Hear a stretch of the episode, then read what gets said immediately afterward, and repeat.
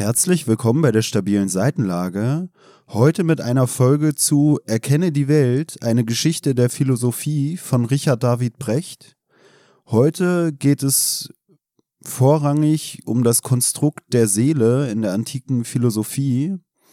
Ich bin der Tobi und wir sind zwar kein ASMR-Podcast, doch heute geht es unter anderem um Orphik.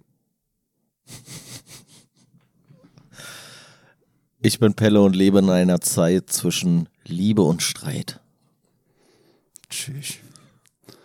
Richtig tiefsinnig direkt ein, reingestartet hier. Ja, mehr oder weniger. Wird sich ja noch ergeben im Zuge der Geschichte, worauf ich damit hinaus wollte. Ja. Was, was ist der Orphik? Orphik? Ja. Na, ist so eine komische Denkrichtung, die hier geschildert wurde im Kapitel. Die Orphik. Ja. Ja. O-R-P-H-I-C-K, Orphik. Ja, okay. Oder dachtest du, es wäre Orpik? Orpik. Ja, ich habe trotzdem. Orphik. Ja, ja, okay. Gut. Okay, okay. Lassen wir das mal ganz, das Ganze mal so stehen. Ja. Womit steigen wir ein? Mit der Seele. Gleich mit der Seele. Grundsätzlich hast du. Du bist ja sowieso so, du bist ja so, so panisch vor dem Tod schon fast so, oder? Begründet sich das daran, dass du der Meinung bist, dass du keine Seele hast? Also ich bin der Meinung, du hast keine Seele, was aber nicht auf meine ähm, theologische Überzeugung zurückzuführen ist, sondern Sondern auf die rötlichen Haare, oder? Bei dir? Du hast keine rötlichen Haare. Na, man sagt doch immer so, Ginger haben keine Seele oder so. ja, wirklich, sag Kennst das? Nee, das kann ich Von nicht. South Park und so. Ah, nee, Da gibt's also- richtig, da gibt's richtig, ein Kumpel von mir, Jan, der hat rötliche Haare und den regt das richtig auf. Also es gibt richtig viele Leute Okay. mit roten Haaren, die damit richtig gedisst werden. Du kannst mal bei YouTube, kann man das googeln, irgendwie. Gingers don't have souls oder so. Und wenn du das googelst, da gibt's richtig Videos, wie irgendwelche Highschool-Schüler oder so ausrasten, nachdem denen vorgeworfen wurde, keine Seele zu haben. Wo man schon wieder sagen könnte, ist das nicht ein Beweis für die Seelenlosigkeit? Und da kann ich eine Line droppen bezüglich des Gingers, der ausrastet, wenn ihm vorgeworfen wird, keine Seele zu haben. Denn nach paar Kellen dieses seelenlosen Gs erblickst du mit dem blauen Auge das Licht der Welt, als hättest du Heterochromie. Okay, krass. Ja. Heterochromie ist nämlich das, wo Ich weiß, kenne genau. ich, zwei verschiedenfarbige Genau, Augen hast. Ja, ja. Ja, Ähm, aber ähm, nee, ich weiß nicht, ob ich, also ich gehe jetzt generell nicht davon aus, dass überhaupt irgendwer eine Seele hat. Vielleicht auch, weil ich davon ausgehe, dass Leute, die keine roten Haare haben, rote Haare haben, um mir dadurch zu erklären, dass ich zum Beispiel keine Seele habe, obwohl ich keine roten Haare habe. Ja. Ja, also ich habe es für mich auch noch nicht so endgültig, glaube ich, entschieden, was ich da angenehmer finde zu glauben und was genau die Seele sein soll. Aber wie wir im Zuge der Folge hier noch feststellen werden, geht es da den Griechen auch nicht so viel anders, den antiken Griechen. Und in diesem Sinne übrigens kann ich das gleich abhaken. Land der Woche, Zypern. Obwohl Zypern ja eigentlich kein richtiges Land ist, oder? Gehört das nicht eigentlich zu Griechenland zur Hälfte und zur anderen Hälfte zur Türkei? Ich finde es komisch, dass es extra aufgeführt ist. Gut, das war der Fun Fact zu Zypern. Ja, Vielen ja. Dank dafür. Finde ich eine gute Sache. nee, So, weißt du, was, nee, was noch ein Fun-Fact ist? Ja, komm, hau raus. Dass die Göttin der Liebe an der Küste äh, Zyperns geboren sein soll. Der Mythologie nach. So, das war's jetzt mit den Fun-Facts. Und warum? Reicht. Wie, warum? Der ist einfach so beschrieben. Aber ist das irgendwie auch erklärt? Mythos. Was, was hat Zypern so Besonderes, dass man da irgendwie die Göttin Ich- der Liebe. Ich, meine Theorie ist, Zypern hat einfach so wenig Besonderes, dass man gesagt hat, na gut, dann lassen wir mal, tun wir mal so, als wäre die Göttin da geboren, damit Zypern irgendwas Besonderes hat. Ja, Nein. und im Wasser, damit es nicht mit dem hässlichen Land oder so in Verbindung gebracht werden Nee, kann. nicht oder? im Wasser, an der Küste. Achso, an der Küste. An der Küste. Ja. Zypern hat doch noch was Besonderes. Die haben große Kupfervorkommen und daher leitet sich der Name ab. Aber das war's dann auch schon wieder. So. Und eine Mauer hat Zypern. Gut. Hauen wir noch ein paar Facts zu Zypern raus. Ich gucke währenddessen, äh, Äh. was ich so noch Relevantes für die Folge auf meinem Gibt- Zettel habe. Gibt ziemlich viele zweiklassige Drei-Sterne-Hotels auf Zypern. Kommen Zypressen aus Zypern? Nee, ich glaube nicht. Ich weiß es nicht. Ich weiß nicht, wo Zypressen herkommen. Ähm, was wolltest du da gerade gucken? Wo wolltest du jetzt hin eigentlich? Na, ich wollte jetzt zum Buch. Na ja, gut, dann gehen wir zum Buch. Aber wurde da Zypern überhaupt erwähnt? Im Buch? Ach nee, wir hatten ja schon mal Griechenland, ne? Wir hatten schon mal Italien, dann muss Zypern herhalten. Ja, ja, stimmt. Okay. Ich glaube, so war meine Herleitung. Tatsächlich. Haben wir auch einen Zuhörer aus Zypern? Ja, ja. Wen denn? Ja, weiß ich doch nicht, kenne ich ja, doch nicht du persönlich. kommst ja immer mit dem häufigsten Namen. Ach so, nee, habe ich nicht. Das habe ich jetzt abgeschafft. Ey, hab keinen Bock mehr, mich mit den Namen zu beschäftigen. Die heißen alle gleich. Weltweit heißen die Leute einfach alle gleich. So. Maria. Nee, ja, wahrscheinlich so. Maria ist auch nicht ganz, wäre nicht ganz unwahrscheinlich dort. Ähm, ja. ja, generell, da es ja um die Philosophie geht, wird hier so ein bisschen erstmal erklärt, wie so die, die, ich sag mal, die alten Geschichtsschreiber der Antike, also die Leute, die gar nicht so als Philosophen aktiv waren, sondern eher als irgendwelche komischen Theaterstückautoren oder so, je nachdem, wie man das genannt hat. Amphitheaterstückautoren. Wie nennt man denn jemanden, der ein Theaterstück schreibt? Schriftsteller. Okay. das ist keine Ahnung. Aber Schriftsteller passt ja auch schon wieder eigentlich nicht, ne? Weil Schriftsteller kommt doch bestimmt aus der Zeit schon vom Buchdruck, oder? Hatten wir ja, glaube ich, schon mal. Ja, dass Thema, man das ne? dadurch so ordnet und sowas. Und weil danach macht Schriftsteller eigentlich wenig Sinn, oder? Ich finde, Schriftsteller macht auch in der Hinsicht Sinn, als dass oder man sagen könnte, Schrifthersteller. Der stellt die Schrift zur Verfügung, auf Grundlage dessen dann irgendwelche Theaterstücke aufgeführt werden. Also er stellt die Mhm. Schrift für das Theaterstück. Und die Leute, die dann das Theaterstück spielen, die haben, die kriegen diese Stift, äh, Stift, diese Schrift gestellt von dem. Aber dann könnte man auch Nee. schon wieder sagen, ist Nee, dieses nee, Stellen wahrscheinlich- nicht auch schon wieder Nee, wahrscheinlich bezieht sich, nee, wahrscheinlich bezieht sich das gar nicht auf den, auf den Buchdruck, sondern genau auf den Step nämlich davor, dass einer kommt und sagt, hier, ich stelle dir meine Schrift zur Verfügung und der andere muss sie vervielfältigen. Ey, aber wir werden Ja, aber das meinte ich ja auch gerade. Ja, ja, keine Ahnung. Aber kommt zur Verfügung stellen, auch vom Stellen der Schrift? Im, ach, keine Ahnung. Einfach vom Hinstellen wahrscheinlich. Hier, Naja. ich stell dir mal was hin. Ja, ja, ja. Ja. Deswegen dachte ich auch, Schriftsteller Mann, erstellt so- die Schrift fürs Theaterstück. generell So, wie viele Leute Sprache, sind schon ausgestiegen? Ja, ja. Und wie viele haben sich jetzt erst wieder hinten angestellt? Ähm, generell so Sprache ist echt so ein wirres Mysterium, finde ich. So ist auch alles immer so mit so irgendwelchen Ja, mittelalterlichen, besonders bei uns. Wa? ja, mit so mittelalterlichen Quatschbegriffen, wo man denkt so, ey, wo kommt das her? Und im Zweifel kommt es entweder aus dem Altgriechischen und bedeutet irgendwas, was man gar nicht mehr äh, so in Verbindung miteinander bringt, oder aus dem Latein oder aus dem Mittelalter. Irgendwie danach ist relativ wenig passiert. Außer Flipflops gibt es relativ wenig neue Wortschöpfungen, so gefühlt. Naja, vor allem gerade, wenn man sich der neuen Sprache verwehrt. Ne?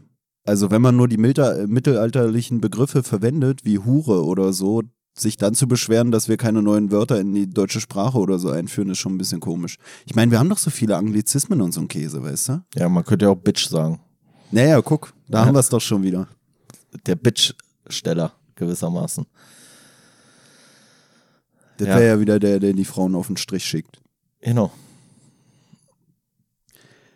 So, also bei diesen Schriftstellern der Antike, die ja selber wohl noch nicht so als Philosophen aufgefasst wurden, also hier wird dann wieder auf Hesiod und Homer verwiesen oder Homer, wie auch immer man den aussprechen soll. Ähm, Humor. da wird hier äh, von Richard David Brecht angeführt, dass es da noch keine Gegenüberstellung von Leib und Seele gab und ähm, dass die Menschen eigentlich eher sich über ihren Körper, sage ich mal, definiert haben, dem so eine Lebenskraft inne war, die dann damals irgendwie als äh, Psyche bezeichnet wurde. Und äh, da wird ja dann auch gesagt, dass diese Psyche sowohl bei Tieren als auch bei Menschen vorhanden war oder vorhanden ist und dafür sorgt, dass diese Lebewesen, die diese Psyche in sich tragen, halt irgendwie ähm, ja lebendig sind und irgendwie agieren. Und wenn man stirbt, dann erlischt auch diese Lebenskraft. Also damit äh, stirbt dann auch diese Psyche. Also dementsprechend gibt es nicht irgendwie eine überdauernde Seele oder eine Seele, die ganz klar äh, vom Körper getrennt ist. Weswegen es halt diese Gegenüberstellung von Leib und Seele äh, in deren Erzählungen noch nicht gab. Ja, und dann ist man ja irgendwann irgendwie dazu übergegangen zu sagen, dass es noch zusätzlich etwas anderes gibt. Und da gibt es also verschiedene Konstrukte, wie man es dann definiert. Im Endeffekt könnte man es bezeichnen als Luft oder so wurde es dann halt auch viel bezeichnet, die auch, oder eine eine Seele, die sich auch im Körper befindet, die aber auch nicht so klar zuzuordnen ist. Also heute würde man ja eher sagen, dass Körper und Seele voneinander irgendwie getrennt stattfinden. Und damals war man eher auf dem Film, dass man gesagt hat, die Seele ist in den verschiedenen Körperbestandteilen. Also die ist im Herz, die ist im Kopf, die ist in den, äh, weiß ich nicht, in den, im, in den anderen Organen und so. Und dass diese aber auch den Körper verlassen kann. In, in Form von, heute würde man sagen, so sagt man ja auch die Seele aushauchen oder irgendwie so. Na, die, dieses, diese Vorstellung von der Seele als etwas mit luftartiger Natur, die kommt von Anaximander, also auch so einem Philosophen, den wir schon äh, vorangehend behandelt hatten. Ähm, zuvor wurde aber auch die Seele oder das, was wir heutzutage als Seele verstehen oder später dann als Seele verstanden wird, noch in zwei verschiedenen Formen nochmal gedeutet. Zum einen halt als diese Lebenskraft, die ich schon erwähnt hatte, und zum anderen auch äh, in Form des Charakters, den die damaligen Schriftsteller dann auch irgendwie in allen Bestandteilen des Körpers gewissermaßen verortet haben. Und ähm, das, was Pelle jetzt meinte, das bezieht sich schon auf so eine Verortung der Seele. Wo genau ist denn jetzt eigentlich die Seele? Und da gibt es halt dann diese Annahme, dass es sowas Luftartiges ist und dementsprechend auch vom Körper losgelöst existieren kann. Und da kommen dann auch diese Ohrficker, Ohrficker ins Spiel, die ich schon erwähnt hatte. Ich muss darauf achten, dass ich es richtig ausspreche. Die Ohrficker kommen da ins Spiel und ähm, die beziehen sich irgendwie auf so einen imaginären, mythischen Sänger Orpheus, wird hier gesagt. Und deswegen bringen die so ihre Gedanken auch in Versen und Gedichten und irgendwelchen Gesängen irgendwie zum Ausdruck. Und die haben halt diese Annahme, dass der Körper vergeht und die Seele unsterblich ist. Was dazu führt, dass, so wie Pelle das schon gesagt hat, die Seele die Möglichkeit hat zu wandern, beziehungsweise die Fähigkeit hat zu wandern und dann ähm, ja nicht mehr körpergebunden ist und wenn der eine Körper vergeht, geht die Seele halt in einen anderen Körper über. Weißt du, was ich daran komisch fand? Dass ich dann dachte, also zum einen muss man ja sagen, dass die Seele in einen anderen Körper gehen kann, aber das muss nicht unbedingt ein menschlicher Körper sein. Also es kann in irgendein anderes Lebewesen gehen, diese Seele. Aber was ich an dieser Vorstellung komisch finde, ähnlich wie zum Beispiel auch bei den, äh, bei den Hindus oder sowas, wo man ja so davon ausgeht, man wird wiedergeboren, kann dann ein Körper mehrere Seelen beherbergen? Weil sonst hast du ja nur eine begrenzte Anzahl von Körpern zur Verfügung. Und dann oder können mehrere Seelen in einem Körper sein? Das habe ich nicht verstanden so richtig, um ehrlich zu sein. Beziehungsweise es wird ja auch nicht so, so deutlich hier dann gesagt, wie die sich das vorgestellt haben, aber. Also, was hier ja generell immer so ein Thema ist, ist dann so dieses, was hat alles eine Seele? Also hat alles, was lebt, eine Seele, dementsprechend dann Menschen, Tiere und Pflanzen. Woanders wird auch gesagt, alles, was sich bewegt, hat irgendwie eine Seele in sich und was eine Seele trägt, ist dementsprechend entweder in Bewegung oder sogar lebend. Also dass die Form des Lebens nochmal eine Spezialform ist von einer Seele in sich tragen. Und ähm, ich weiß nicht, worauf du hinaus willst, so naja. von wegen, wenn die Seelen immer vorhanden sind, dann müssen sie eigentlich auch immer einen Körper haben, in den sie schlüpfen können. Und wenn alle Körper besetzt sind, ob dann zwei Seelen in einen Körper fahren. Genau. Was jetzt, was jetzt nämlich da so ein bisschen meine Überlegung dann war, und irgendwie finde ich das einen interessanten Gedanken, ohne dass jetzt in dem Buch so aufgegriffen wird. Aber Richard David Precht hat ja nochmal ein anderes Buch geschrieben. Ähm, Wer bin ich und wenn ja, wie viele? Keine Ahnung, worum es da geht, so, aber nur vom Titel jetzt mal so inspiriert auch ein Stück weit, dass ich mir so gedacht habe, gab es eine bestimmte Anzahl von Lebewesen, deren Seele, also das wird ja dann hier später auch beschrieben, dass die Seele ja auch ein Stück weit den Charakter widerspiegelt. Und dass mit zunehmendem Lauf der Geschichte der Charakter der Menschen feingliedriger wird, weil sozusagen die Begrenztheit der, der Seelen sich immer, immer weniger Körper teilen muss. Also die Zunahme der Seelen muss sich immer weniger Körper teilen. Weißt du, was ich meine? Aber dann geht man ja davon aus, dass das Leben auf der Erde oder im gesamten Kosmos immer weniger wird an Anzahl. Nee, wieso? Also, Mehr. Aber wenn. Es die Seelen, aber es geht ja, man geht, hier wird ja nicht darauf äh, geschlossen, wie viele Seelen generell vorrätig sind. Und wenn man sagen würde, es, du hast irgendwann einen Startpunkt, wo alle Seelen, hier geht's ja, hier wird ja gar nicht erwähnt, ob Seelen neu dazukommen oder genau, Seelen das, geschaffen werden. Genau, und das war ja meine Frage. Das war ja meine Frage, ob die ob eine Seele immer einen Körper braucht. Demzufolge muss es ja irgendwann mit, mit Summe X angefangen haben, dann in, in einen neuen Körper gegangen sein, oder in einem Körper muss ja irgendwann mal vorhanden gewesen sein. Und von da aus in den nächsten Körper, von da aus in den nächsten Körper, in den nächsten Körper, in den nächsten Körper. Aber du hast ja eine begrenzte Anzahl von Seelen. Sodass deine, deine Seele von den Taten im Leben bestimmt wird. Naja, oder du hast einen Startpunkt, an dem alle Seelen einfach entstanden waren. Also ich meine, ich kann es nicht beantworten. Ich weiß auch nicht, wie die sich das hier gedacht haben, weil es hier ja gar nicht um die Entstehung von Seelen oder so geht, sondern ja, ja. einfach um die reine Existenz der Seele und darum, ob Seelen überdauernd sind oder nicht. Also wie du es ja auch schon gesagt hattest, so ein bisschen auch so diese Angst vorm Tod-Thematik oder so oder dieses Umgehen mit dem Gedanken der Endlichkeit, dass man den dadurch überwindet, dass man den Körper und den Geist oder den Körper und die Seele trennt, in der Hinsicht, dass man sagt, der Körper vergeht, das kann man ja auch beobachten, aber die Seele, die bleibt erhalten. Ähm, aber wieder der Ursprung ist oder so, auch diese Rechnung ist ja sowieso sowas, wo die damals wahrscheinlich gar nicht so den Überblick hatten, wie viele Lebewesen gibt es überhaupt, äh, werden es jetzt mehr, werden es weniger und deswegen hat man sich da wahrscheinlich gar nicht so die Fragen gestellt. Ich glaube, bei uns mit dem ganzen Apokalypsen-Gedanken oder so, dass man so denkt, ja, wo sollen die denn jetzt alle hingehen, wenn wir hier die übelste Atombombe auf dem Planeten klatschen? Aber dann sind ja so Leute, die irgendwelche komischen Gedanken haben von so Seelen, glaube ich auch so, dass sie sagen, naja, es gibt da auch noch ganz andere Planeten. Weißt du, also wenn ja, jemand zu mir kommt mit diesem Ding von wegen, ja, aber irgendwann, äh, wenn die Menschheit ausstirbt, wo sind denn dann die Seelen? Dann kann man ja auch sagen, ja, aber es gibt ja noch andere wahrscheinlich belebte Planeten, wo dann die Seelen irgendwie weiterleben können. Also sowas weiß man ja auch nicht. Hm. Aber ähm, ja.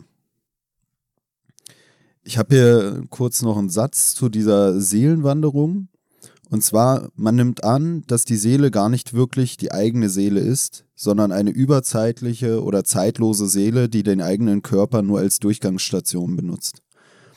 Und äh, ich finde bei diesem Seelenwanderungsthema und so halt eigentlich immer so geil, dass ähm, die Person, die drüber nachdenkt oder die diese Annahme annimmt, für sich selber irgendwie realisiert, eine Seele zu haben und sagt, die ist nur auf Durchreise, Gleichzeitig ist ja aber bei so Sachen auch immer das Ding, dass du keinen aktiven Zugriff auf die bereits erhaltenen Informationen der Seele hast, also was die Seele bereits erlebt ja. hat. Und dass man auch immer nicht weiß, ja gut, dann geht die Seele zum nächsten Ort und da wird die sich auch wieder an nichts wahrscheinlich erinnern. Obwohl es da dann ja wahrscheinlich, oder nicht wahrscheinlich, da gibt es ja dann diese komischen Rückführungsgeschichten und sowas, was man manchmal im Fernsehen sieht, dass die Leute dann da irgendwie. Ja, okay naja, so eine meditative äh, Geschichte da abziehen und dann wird gesagt, ja, ich war ein Bauer im 16. Jahrhundert oder so ein Quatsch.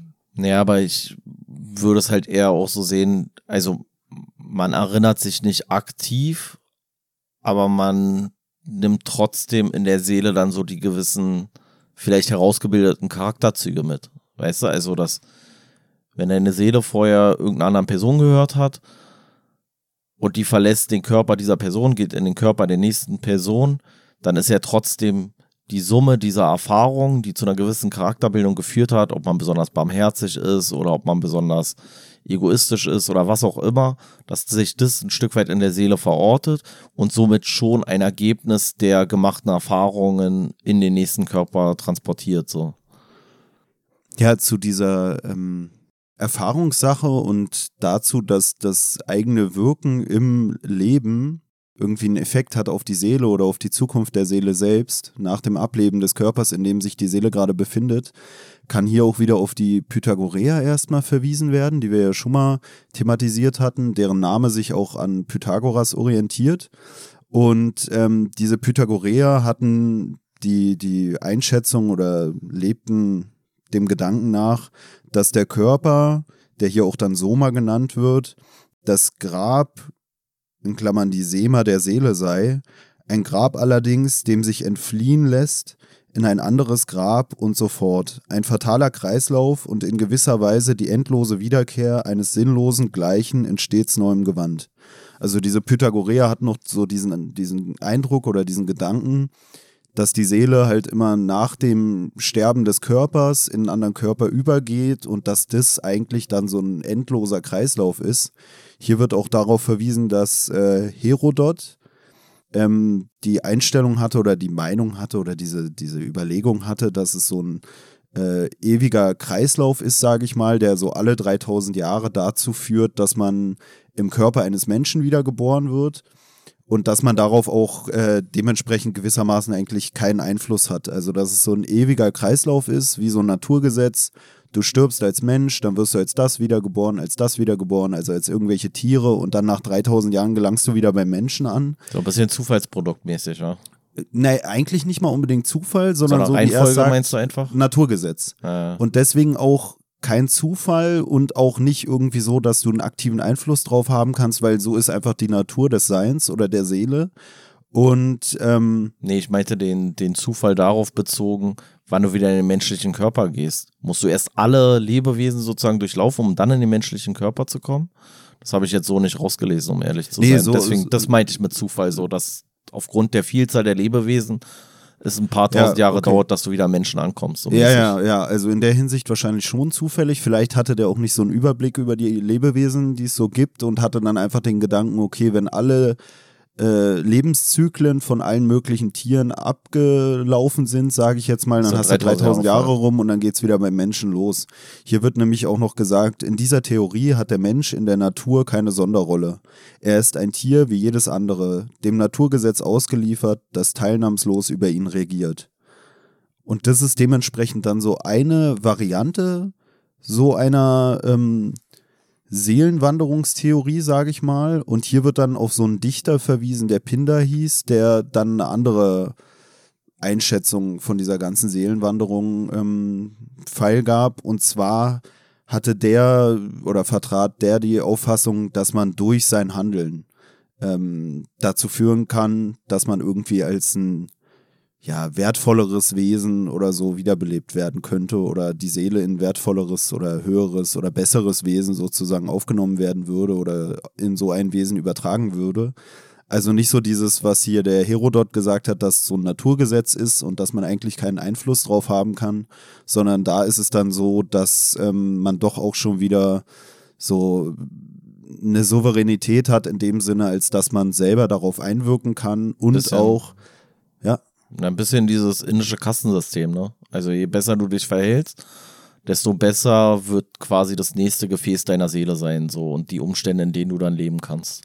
Ja, also man selber hat auch die Verantwortung dafür, irgendwie in, in einer besseren Lebensform sozusagen dann seine Seele fortbestehen zu lassen und sich gewissermaßen dann auch irgendwann ähm, daraus vielleicht auch erlösen zu können aus diesem ewigen Kreislauf.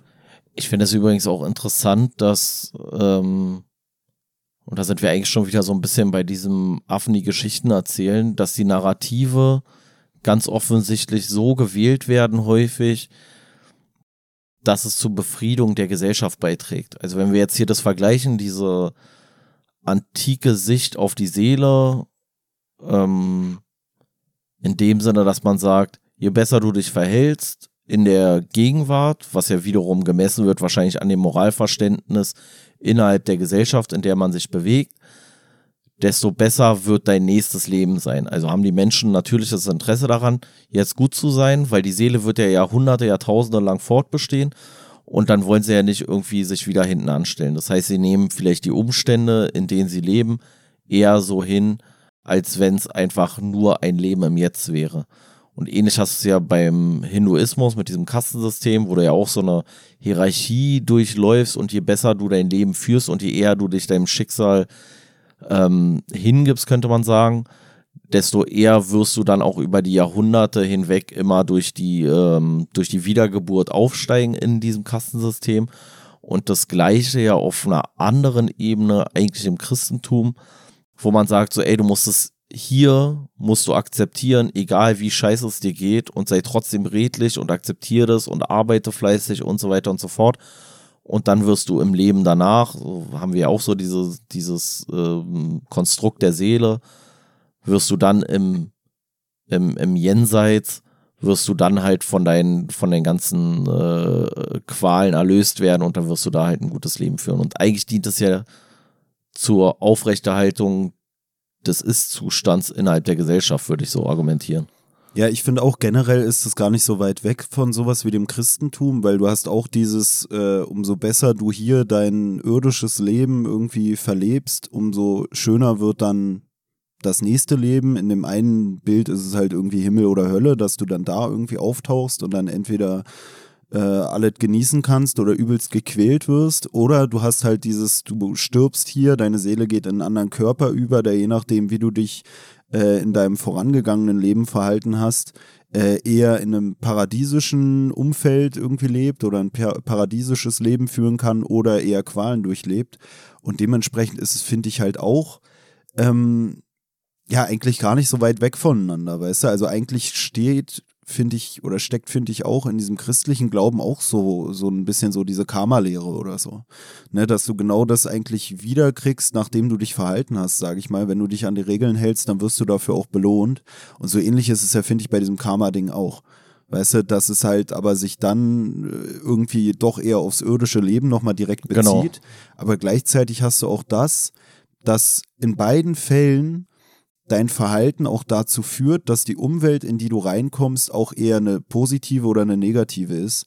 Und zwar zum einen in der Hinsicht, als dass du dadurch, dass du dann belohnt wirst und deswegen eine schönere Existenz dann im nächsten Leben hast, äh, du halt weniger Lasten irgendwie auferlegt bekommst und eigentlich auch noch so ein bisschen so selbsterfüllende Prophezeiung mäßig, dass wenn viele Leute daran glauben und sich diesen Regeln unterwerfen, also auch wenn es nur ums irdische Leben geht, dass du dann in eine Existenz wiedergeboren wirst, in der man vielleicht auch besser mit diesen Menschen oder mit diesen Lebewesen oder so umgeht, weil es hier ja auch so drauf verwiesen wird, dass wenn du als Mensch oder wenn du dich vorbildlich verhältst, wirst du als Mensch wiedergeboren. Und hier wird ja auch noch darauf verwiesen, dass dadurch, dass man davon ausgeht, dass diese Seelen, die jeder in sich, in sich trägt, dann auch so wandern, dass es ja auch sein kann, dass ein Mensch oder eine Menschenseele dann irgendwie in ein Tier übergeht, wo hier dann ja auch darauf verwiesen wird, dass man dementsprechend dann eigentlich auch die Tiere gut behandeln muss, was ja dazu führt eigentlich, dass ja, du, du so ein, eigentlich so ein, so ein, so ein Kreislauf hast, der dazu führen müsste, dass die Menschen oder die Lebewesen sich eigentlich immer besser behandeln müssten, um ihrer Seele wieder Erlösung zu verschaffen. Wobei da dann auch wieder die Frage ist, ob jede Seele oder ob jedes Lebewesen, was eine Seele in sich trägt, auch dieses Bewusstsein davon hat, diese Erkenntnis, dass wenn ich mich gut verhalte, dass ich dann auch meine Seele im, weiß ich nicht, im, im weniger von irgendwelchen Lasten geplagten Körper sozusagen wieder gebären kann. Weißt du, also das ist ja auch äh, so diese Frage, so ob jeder so dieses Bewusstsein davon hat, eine Seele in sich zu tragen und deswegen dann dementsprechend handelt oder nur die Leute, die sich ihrer eigenen Seele bewusst sind, dann auch dementsprechend handeln, weißt du, weil ja, diese wobei, Erkenntnis der Seele ist ja hier auch was Neues. So. Ja, wobei, so wie ich es verstanden habe, ist ja trotzdem der Logos schon wieder so ein Alleinstellungsmerkmal eher des Menschen. Und das ist ja sowieso die Frage, was kann ein Tier wirklich bewusst Böses tun? So, weißt du, also tun Tiere Sachen bewusst böse und wenn sie die nicht bewusst böse tun, kann es dann Einfluss auf deren Seele haben? Weiß ich nicht. Würde ich jetzt erstmal verneinen. Ähm, aber was ich auch interessant fand, war die Schlussfolgerung daraus für äh, unter anderem Pythagoras und auch die Pythagoreer. Ich hoffe, ich bringe die jetzt nicht durcheinander äh, mit deinen Ohrfickern. Ähm, nee, die, die, Pythagoreer haben sich an diesen Ohrfickern äh, orientiert, so was ja. so diese, diese Seelenwanderung angeht. Nee, aber das, äh, ja, ja, aber das demzufolge oder im Bewusstsein der Tatsache oder der, der Vermutung, dass Seelen von Körper zu Körper wandeln und dabei auch durch tierische und pflanzliche Körper gehen, dass die äh, Pythagoreer zu einem großen Teil ähm, vegetarisch gelebt haben. Allerdings auch mit dem, mit dem Logikfehler irgendwie, ähm, dass sie sich ja trotzdem von, von pflanzlicher Nahrung ernährt haben, was ja dem auch wieder so ein bisschen widersprechen würde, aber wahrscheinlich in Ermangelung von Alternative trotzdem so beibehalten wurde. Aber das finde ich ist eigentlich auch interessant, so dieses, wo man ja heute auch wieder mehr hingeht, natürlich in erster Linie aus so ähm, Umweltgründen und nicht nur unbedingt aus, äh, aus Tierschutzgründen, aber trotzdem, dass es ja dann heute auch wieder quasi als Ausdruck der guten Seele ähm, empfunden wird, wenn Leute vegetarisch oder vegan leben. Naja, und ähm, auch was mit dieser Seele dann in Verbindung gebracht werden kann, ist ja auch immer dieses, wenn es so um diese Debatten geht, um so Veganismus und so, dass es so auch darum geht, dass Tiere auch fühlende Wesen sind oder irgendwie Gefühle haben, Schmerz empfinden können und so. Das ist ja für viele Leute so ein Kriterium, an dem sie festmachen, ob man bestimmte Tiere essen darf oder nicht. Weißt du, also ist ja auch bei diesen Pesketariern oder wie die heißen, die nur Fisch essen, da gibt es ja dann auch diese Argumentation, ja, ein Fisch kann ja keinen Schmerz spüren und deswegen kann man den ja essen. Und lässt sich, finde ich, auch so ein bisschen kann auf doch diese. aber, oder? Also gibt es da irgend, also gibt's ich irgendeinen glaube Biolo- schon, ja. Irgendwie Gibt's irgendeinen biologischen Hinweis, dass einem Fisch das nicht wehtut, wenn du dem auf einmal so, weiß ich nicht, Alter, so malträtierst da bei lebendigem Leib in die Ne, Pfanne es, schmeißt? es gibt da auf jeden Fall so Debatten drüber, weißt du? Und Ja. Das ist ja das, was ich meine, so das, was du ja auch schon gesagt hast, so dass man dann immer sagt, ja, aber die haben ja auch nicht so ein Bewusstsein und so und äh, haben nicht irgendwie so ihre, weiß ich nicht, Zukunftsvorstellungen oder so, so ein Tier und deswegen unterscheidet man da nochmal. Und da gibt es halt bei Fischen viel, dass, dass man sagt, die spüren eigentlich keine Schmerzen und deswegen darf man das auch. Es gibt wohl auch Studien, die das Gegenteil belegen, aber ich finde nur daran merkt man ja auch so, wie viel Zeit das auch in Anspruch nimmt, da irgendwie diese ganzen Erkenntnisse zu sammeln, wenn du nach oder wenn du jetzt im Jahr 2022 immer noch darüber irgendwelche Debatten führen kannst. Weißt du, was ich glaube, was wirklich das Problem ist? Also ich meine, es gibt ja inzwischen sogar so wissenschaftliche Belege dafür, dass auch Pflanzen sowas wie Schmerz und Angst und so eine Sachen empfinden. Und da gibt es ja ganz wilde Experimente, das ist eigentlich auch mega interessant, finde ich. In diesem Zusammenhang sollten wir vielleicht wirklich mal dieses komische Buch hier, die, das geheime Leben der Bäume oder wie das heißt, da lesen oder so. Ähm, vielleicht kommt es da auch zutage. Ähm, ich glaube, was wirklich da der ausschlaggebende Punkt ist, auch für, für jetzt die Pythagoreer, dass sie dann sagen, ja, Pflanzen esse ich aber trotzdem, ist, und ich glaube, das ist bei Fischen auch so, dass die Viecher nicht schreien können. Dass du es einfach nicht siehst. Du siehst den Schmerz nicht so. Weißt du, so ein Lamm, so, wo du einfach mal so eine Lanze reinbohrst, so, das schreit halt irgendwie äh, so richtig unangenehm. Aber so ein Fisch, so, der macht einfach nur Mund auf, Mund zu, so, schweigt dich so an und du denkst, no, der merkt ja gar nichts so. Aber es gibt nicht so dieses, diese direkte Reaktion, die wir als Menschen auch nachempfinden können, weil wir sie ähnlich äh, haben. Ja, das ist auch, äh, ich glaube sogar so ein reales Argument, was dann auch gebracht wird von den Leuten, die sagen, dass Fische keinen Schmerz verspüren würden oder auch ein Grund dafür, warum man es bei denen so schwer festmachen kann, weil die halt irgendwie nicht so eine äh, klar erkennbaren Schmerzäußerungen haben wie so ein Schreien oder so. Ansonsten bezüglich dieser Wiedergeburtssache und so ist ja auch einfach dieses Ding, dass man sich ja auch irgendwie am Leben erhalten muss. Ja. Und das ja auch gleichzeitig das Ding ist, dass diese Wiedergeburt, da ist dann ja auch die Frage, wenn sich jetzt alle Leute nur noch unmoralisch verhalten, ob dann keiner mehr als Mensch wiedergeboren werden würde oder ob das doch schon wieder sowas ist wie so ein Kontoding, wo du Pluspunkte und Minuspunkte sammeln kannst und wo man dann sagen würde, vielleicht eine Pflanze essen ist weniger verwerflich, weil Pflanzen vielleicht dann oft auch die Seele von Leuten beinhalten, die halt im vorigen Leben irgendwie in ihrem vorigen Körper weniger moralisch irgendwie gehandelt haben. Das wäre so. das wär eigentlich auch interessant, ne? Also es gibt ja hier auch diesen, äh, diesen Satz, ich weiß nicht mehr genau, wie der jetzt war, ich habe mir den auch sogar markiert. Warte mal ganz kurz. Vielleicht habe ich den jetzt direkt parat.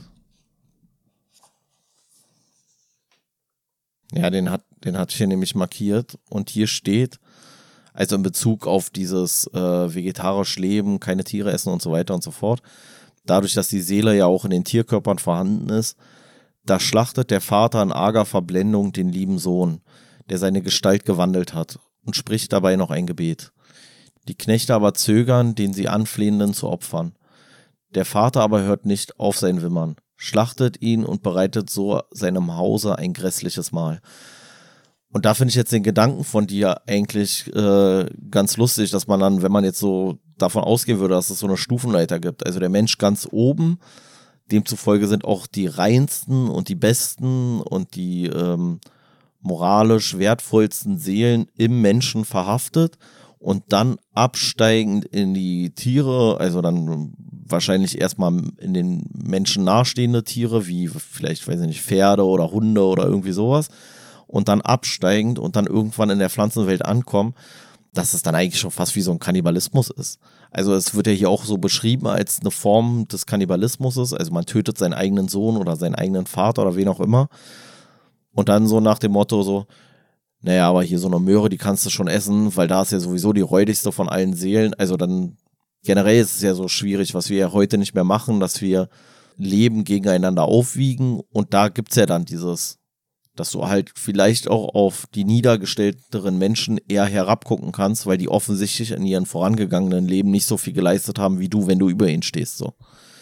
Na, gleichzeitig wird hier auch darauf verwiesen, dass der Mensch gewissermaßen aus dem Paradies geflogen ist oder so, also was man so diese Paradieserzählung hat, dadurch oder nicht mehr in, der Mensch ist nicht mehr in diesem paradiesischen Zustand, in dem er wohl mal war, wie es auch in irgendeiner Schrift, die Werke und Tage heißt, von Hesiod geschildert wird, ähm, dass man da halt nicht mehr ist, weil man angefangen hat, halt Tiere zu opfern und Tiere zu schlachten und Tiere zu fressen oder zu essen und dadurch sich erst abgekehrt hat von diesem Paradies, in dem man hatte eigentlich leben können. Also, dass gerade dieses Fehlverhalten erst dazu geführt hat, dass man oder dass nicht mehr alle Lebewesen irgendwie so, so einem schönen Leben nachgehen können. Und da ist auch ganz interessant, dass hier so ein anderer Philosoph, der im 5. Jahrhundert vor Christus gelebt hat, der Empedokles hieß, wie hier gesagt wird, auch äh, ein guter Redner für die Demokratie war. Und generell passt, finde ich, dann auch dieses ganze Konstrukt der Demokratie oder diese Herrschaftsform der Demokratie zu diesem Gedanken, dass man sagt, äh, man lebt in so einem ewigen Kreislauf und wird irgendwie in, einer, in einem anderen Körper dann auch wiedergeboren. Und zwar auch wieder in Verbindung auch mit dem, was du eben meintest, mit den Tieren. So, wenn man dann ein Tier schlachtet, dann kann es der eigene Sohn sein, der vielleicht mittlerweile schon in diesem Tier steckt. Oder das Tier hat gerade die Seele inne, du schlachtest das Tier und dann kommt die Seele in deinem neugeborenen Sohn wieder zur Welt. Und ähm, da passt es dann, finde ich, auch mit der Demokratie, so dieser Gedanke, ey, wir müssen alle gleichberechtigen und alle müssen irgendwie Mitspracherecht haben. Weil keiner weiß, wer als nächster wieder vielleicht unten anfängt. Mäßig. Genau, und du weißt es auch selber nicht. Und wenn du jetzt irgendwie so einen Diktator hättest oder so, der dann unmoralisch handelt, dann wäre der wahrscheinlich darauf folgend äh, selbst irgendjemand, der unter diesen, unter dieser Macht des Diktators, der dann an die Stelle rückt, irgendwie leiden würde. Und deswegen versucht jeder, sich irgendwie moralisch zu verhalten, möglichst moralisch zu verhalten, um, um selber nicht in irgendeine Knechtschaft zu gelangen, dann im, im nächsten Leben, sag ich mal. Also es gibt ja jetzt hier so verschiedene Möglichkeiten und ich glaube im Hinduismus ist es ja wirklich, du kannst nur Kaste für Kaste aufsteigen, oder? Also du kannst nicht besonders gut sein und dann gleich oben ankommen, wenn du unten gestartet hast, sondern dann bist du im nächsten Leben einfach nur eine Kaste über deiner sozusagen, oder? Also du musst quasi chronologisch vorgehen durch die Kasten. Ich weiß es nicht genau, um ehrlich zu sein. Ich weiß es ehrlich gesagt auch nicht. Ich weiß nur, dass äh, mir mal so ein Inder, mit dem ich so ein bisschen Kontakt hatte, gesagt hat, dass das irgendwie generell einfach auf die Abstammung zurückzuführen ist welcher Kaste du angehörst. Und ich weiß nicht, ob er irgendwie gesagt hat, dass man da groß aufsteigen kann oder so. Aber okay. es ist halt einfach so determiniert. Und er meinte sogar, dass es, glaube ich, so auf den Berufsstand der Vorfahren zurückzuführen ist. Also ob die irgendwie Wachen waren oder ob die dies waren oder das waren. Und du bist dann halt, ja, generell einfach reingeboren, aber inwiefern die Seele dann irgendwie äh, die Angehörigkeit einer anderen Kaste annimmt, indem sie in eine andere Familie dann übergeht das weiß ich gar nicht. Mhm. Fände ich aber auch komisch in dem Glauben eigentlich, weil eigentlich das ja schon wieder komisch ist, dass der Körper oder dass dieses biologische, dieses rein körperliche, ja, weiß ich nicht, dass du es eigentlich erbst, aber das Erbe geht eigentlich nur an den nächsten Körper über, in den dann wieder eine Seele aus einer anderen Familie reinkommt. Mhm. Weißt du, was ich meine? Also ja, so naja, ich, also meine Überlegung ist halt, und wie gesagt, ich bin da überhaupt nicht, ich hatte fest gar keine Ahnung von den, von den Indern und ihrem krassen Kastensystem. Meine Überlegung ist ja nur, dass wenn es egal ist, wie gut du dich verhältst, du immer in deiner Kaste bleibst und du demzufolge dann immer in der Kaste der Arbeiter bleibst, der, weiß ich nicht, der Soldaten, der Geistlichen und so weiter und so fort, dann würde es ja mehr begründen, dass du dich innerhalb deiner Kaste unzufrieden fühlst oder dass du da unzufrieden bist und dieses Kastensystem grundsätzlich abschaffen willst. Und wenn man dir sagt, ey, du musst jetzt dieses Leben in deiner Kaste verbringen und deine Wiedergeburt wird dann entsprechend deines Verhaltens in einer höherwertigen Kaste im Zweifel enden, dann würde das für mich mehr Sinn ergeben, dass man an dieser Gesellschaftsordnung so ein bisschen festhält, weißt du?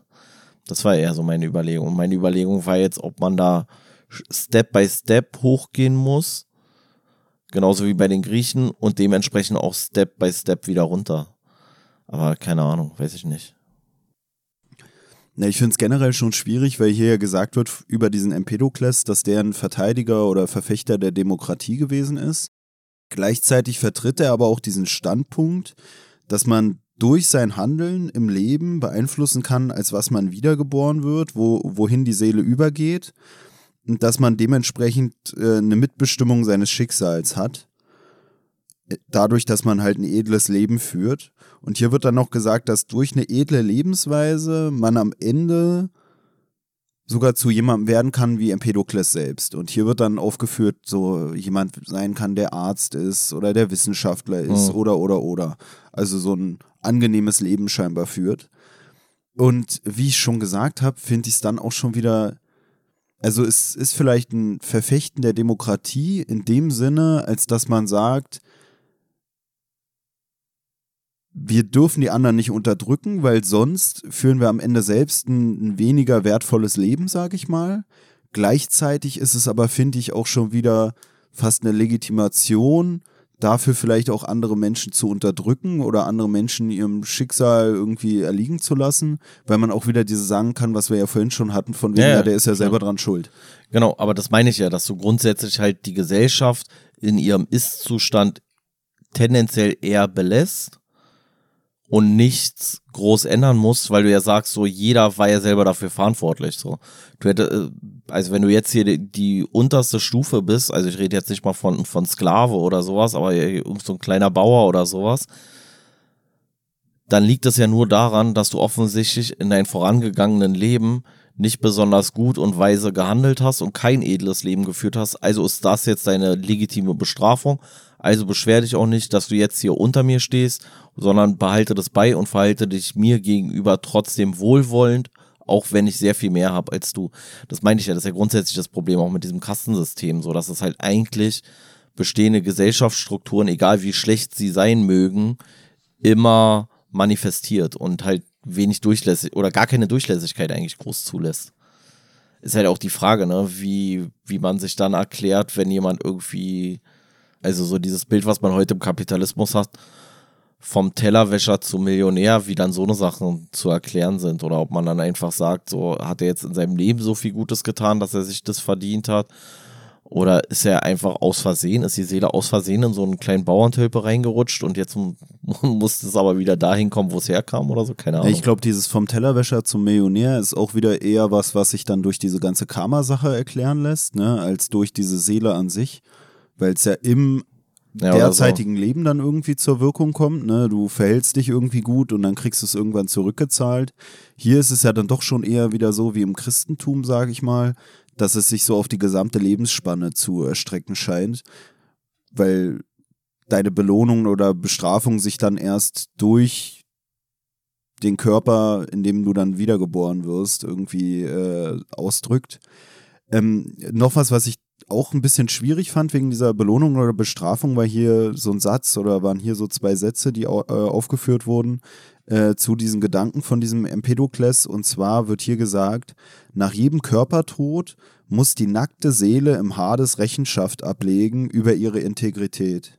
Erst dann wird sie entsprechend dem Urteil neu eingekleidet in einen Körper. Und äh, das ist halt so dieses, was ich eben schon meinte, dass ich da dann so dieses Gefühl hatte, dass man dann sagen könnte, jemand, der irgendwie mit einer Behinderung oder so zur Welt kommt, weißt du, das Selber äh, schuld. Genau. Dass man Ja. dann sagen würde, ja, also der hat ja scheinbar nicht so das äh, beste Leben geführt. Und, also auch schon vorher nicht, im, im Sinne von irgendwie äh, einer, einer, ja, einem, dem moralischen Anspruch an das Leben. Und ich fand da dann auch so, weil, wie gesagt, das hier irgendwie so dargestellt wurde, dass es eine, dass er so ein bisschen die Demokratie äh, verfochten hat, habe ich so das Gefühl gehabt, eigentlich äh, ist es auch so ein bisschen legitimierend für diese Timokratie, die wir äh, schon mal auch in unserer letzten Folge zu Brecht hatten, wo es dann heißt, irgendwie eine Herrschaft der Ehrenwerten oder irgendwie sowas. Weißt du, Mhm. also da wurde ja die Ehre daran bemessen, wie viel Geld jemand hatte, aber man könnte es ja auch wieder daran bemessen, äh, wie, wie moralisch vorbildlich sich irgendwie jemand verhält.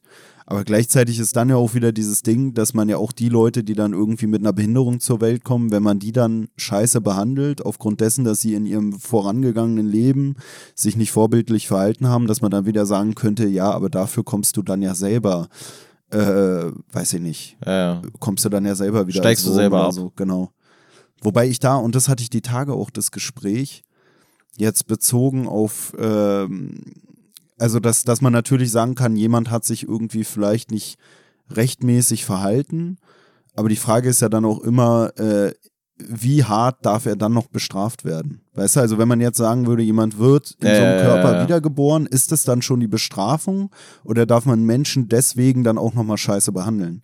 Weißt du, also ähm, ich musste da zum Beispiel an, an so KZ denken oder ans Gulag oder so, wo, wo wir hatten ja auch schon so ein Buch gelesen zum Gulag und also dieses Ein Tag im Leben des Ivan Denisowitsch. Und da war einfach so der Gedanke, dass ich, dass ich so mich drüber unterhalten habe und dann habe ich so dran gedacht, okay, bei Ivan Denisowitsch, da wird ja dann auch so erwähnt, dass da auch irgendwelche Kollaborateure von diesen Bandera-Gruppen da aus, aus äh, der Ukraine irgendwie gelandet sind in diesem Arbeitslager, also irgendwelche, die die unterstützt haben. Und da ist dann, finde ich, immer so dieses Thema, selbst wenn jemand irgendein Vergehen begangen hat, ist ja trotzdem wieder die Frage, wie hart darf er dafür bestraft werden? Und ab wann ist jemand, der irgendwie eine Strafe vollstreckt, selber auch schon wieder jemand, der äh, entgegen der Moral handelt. Ne? Also wie viel Strafe ist vertretbar? Und das greift, finde ich, da dann auch wieder in dem Sinne, als dass man sagen könnte, ja, vielleicht wurde jemand durch das Wiedergeborenwerden im, im Körper mit irgendeiner Verkrüppelung oder als irgendein Insekt oder so bestraft. Aber ist das dann nicht vielleicht schon Strafe genug? Oder ist die Strafe, die er dadurch hat, dann auch im Leben in einer Gesellschaft nicht schon Strafe genug, dadurch, dass ihm irgendwie Zugänge erschwert sind? Jemand, der irgendwie einen verkrüppelten Fuß hat, der hat auch immer schwieriger, das irgendwo hinzulatschen, wird auch automatisch von der Gesellschaft ein bisschen äh, ausgegrenzt in dem Sinne, als die, dass die Gesellschaft nicht auf jede Behinderung in dem Maß Rücksicht nimmt oder Rücksicht genommen hat. Und dementsprechend wird er ja schon durch die unbeabsichtigt bestraft, weißt du? Und dann ist halt die Frage, wann ist es dann zu viel, wenn er dann noch irgendwie on top getreten wird oder so? Dann ist das vielleicht auch nichts mehr, was legitimierbar ist, dadurch, dass diese Person in ihrem vorangegangenen Leben sich selber nicht moralisch verhalten hat. Aber weißt du, was ich meine? Also auch wenn es so darum geht, um diese ganzen Verschwörungssachen, wenn es so heißt, so äh, KZs und bla bla bla, weißt du, da gibt es ja ernsthaft Leute, die dann der Meinung sind, das ist auch richtig gewesen. Ich meine, ist ja auch im Dritten Reich, für die war es ja auch okay, das zu machen, sage ich mal, wenn man es damit gerechtfertigt hat, dass die Juden da irgendwie eine Weltverschwörung gemacht hätten oder oder oder. Wobei da dann, finde ich, auch wieder die Frage ist, selbst wenn es so wäre, wie viel Bestrafung in Anführungsstrichen wäre denn dann noch legitim? Weißt du, also wie Naja, aber- unmenschlich darf eine Strafe dann überhaupt noch sein? So. Naja, aber es ist ja, also das, was du jetzt in Frage stellst, setzt ja voraus, dass jeder erstmal an dieses Konstrukt glaubt. So, also es gibt ja einmal die, die sagen so, nee, gibt's gar nicht, gibt keine Wiedergeburt und so weiter und so fort. Das heißt, wir müssen Menschen während ihres irdischen Lebens bestrafen. Und dann gibt's die anderen, die sagen so, naja, und selbst wenn es nicht passiert, dann passiert es halt irgendwann spätestens vor Gott oder im Sinne von dieser Wiedergeburtenlehre, dann kommt er halt in irgendein weniger angenehmes Leben oder was auch immer. Aber da zeigt sich für mich wieder diese äh, Manifestation der gesellschaftlichen Zustände, dass ich vielleicht, oder das so ein bisschen meine Theorie ist, die vielleicht dann auch so ein bisschen ähm, ähm, ja, von meinem teils linken Gedankengut geprägt ist, dass es vielleicht eher eine Legitimation ist für die herrschende Klasse. Dass du halt sagst, so, nee, nee, also äh, gibt es, oder also wenn du jetzt so guckst, so später auch so Feudalherrschaften und so weiter und so fort, dass man halt sagt, es gibt Leute, die stehen ein Stück weit über diesem Gesetz und es gibt keinen, der die richtig bestrafen kann. Weil wenn du irgend so ein, so ein reicher König bist oder sowas, dann hast du halt ein gutes Leben zu Lebzeiten, egal ob es dir, ob du moralisch wertvoll handelst oder nicht, so, ob du ein edles Leben führst oder nicht. Du hast halt dieses Leben und deswegen hast du vorher vielleicht Glück gehabt oder hast dich vorher gut verhalten, wirst dann als König wiedergeboren und führst dann ein gutes Leben. Wenn du das aber nicht edel für, führst, wirst du halt danach dann wieder bestraft werden, indem du dann halt irgendwie, äh, weiß ich nicht, als Bauer wiedergeboren wirst oder als irgendein Wurm oder was auch immer so.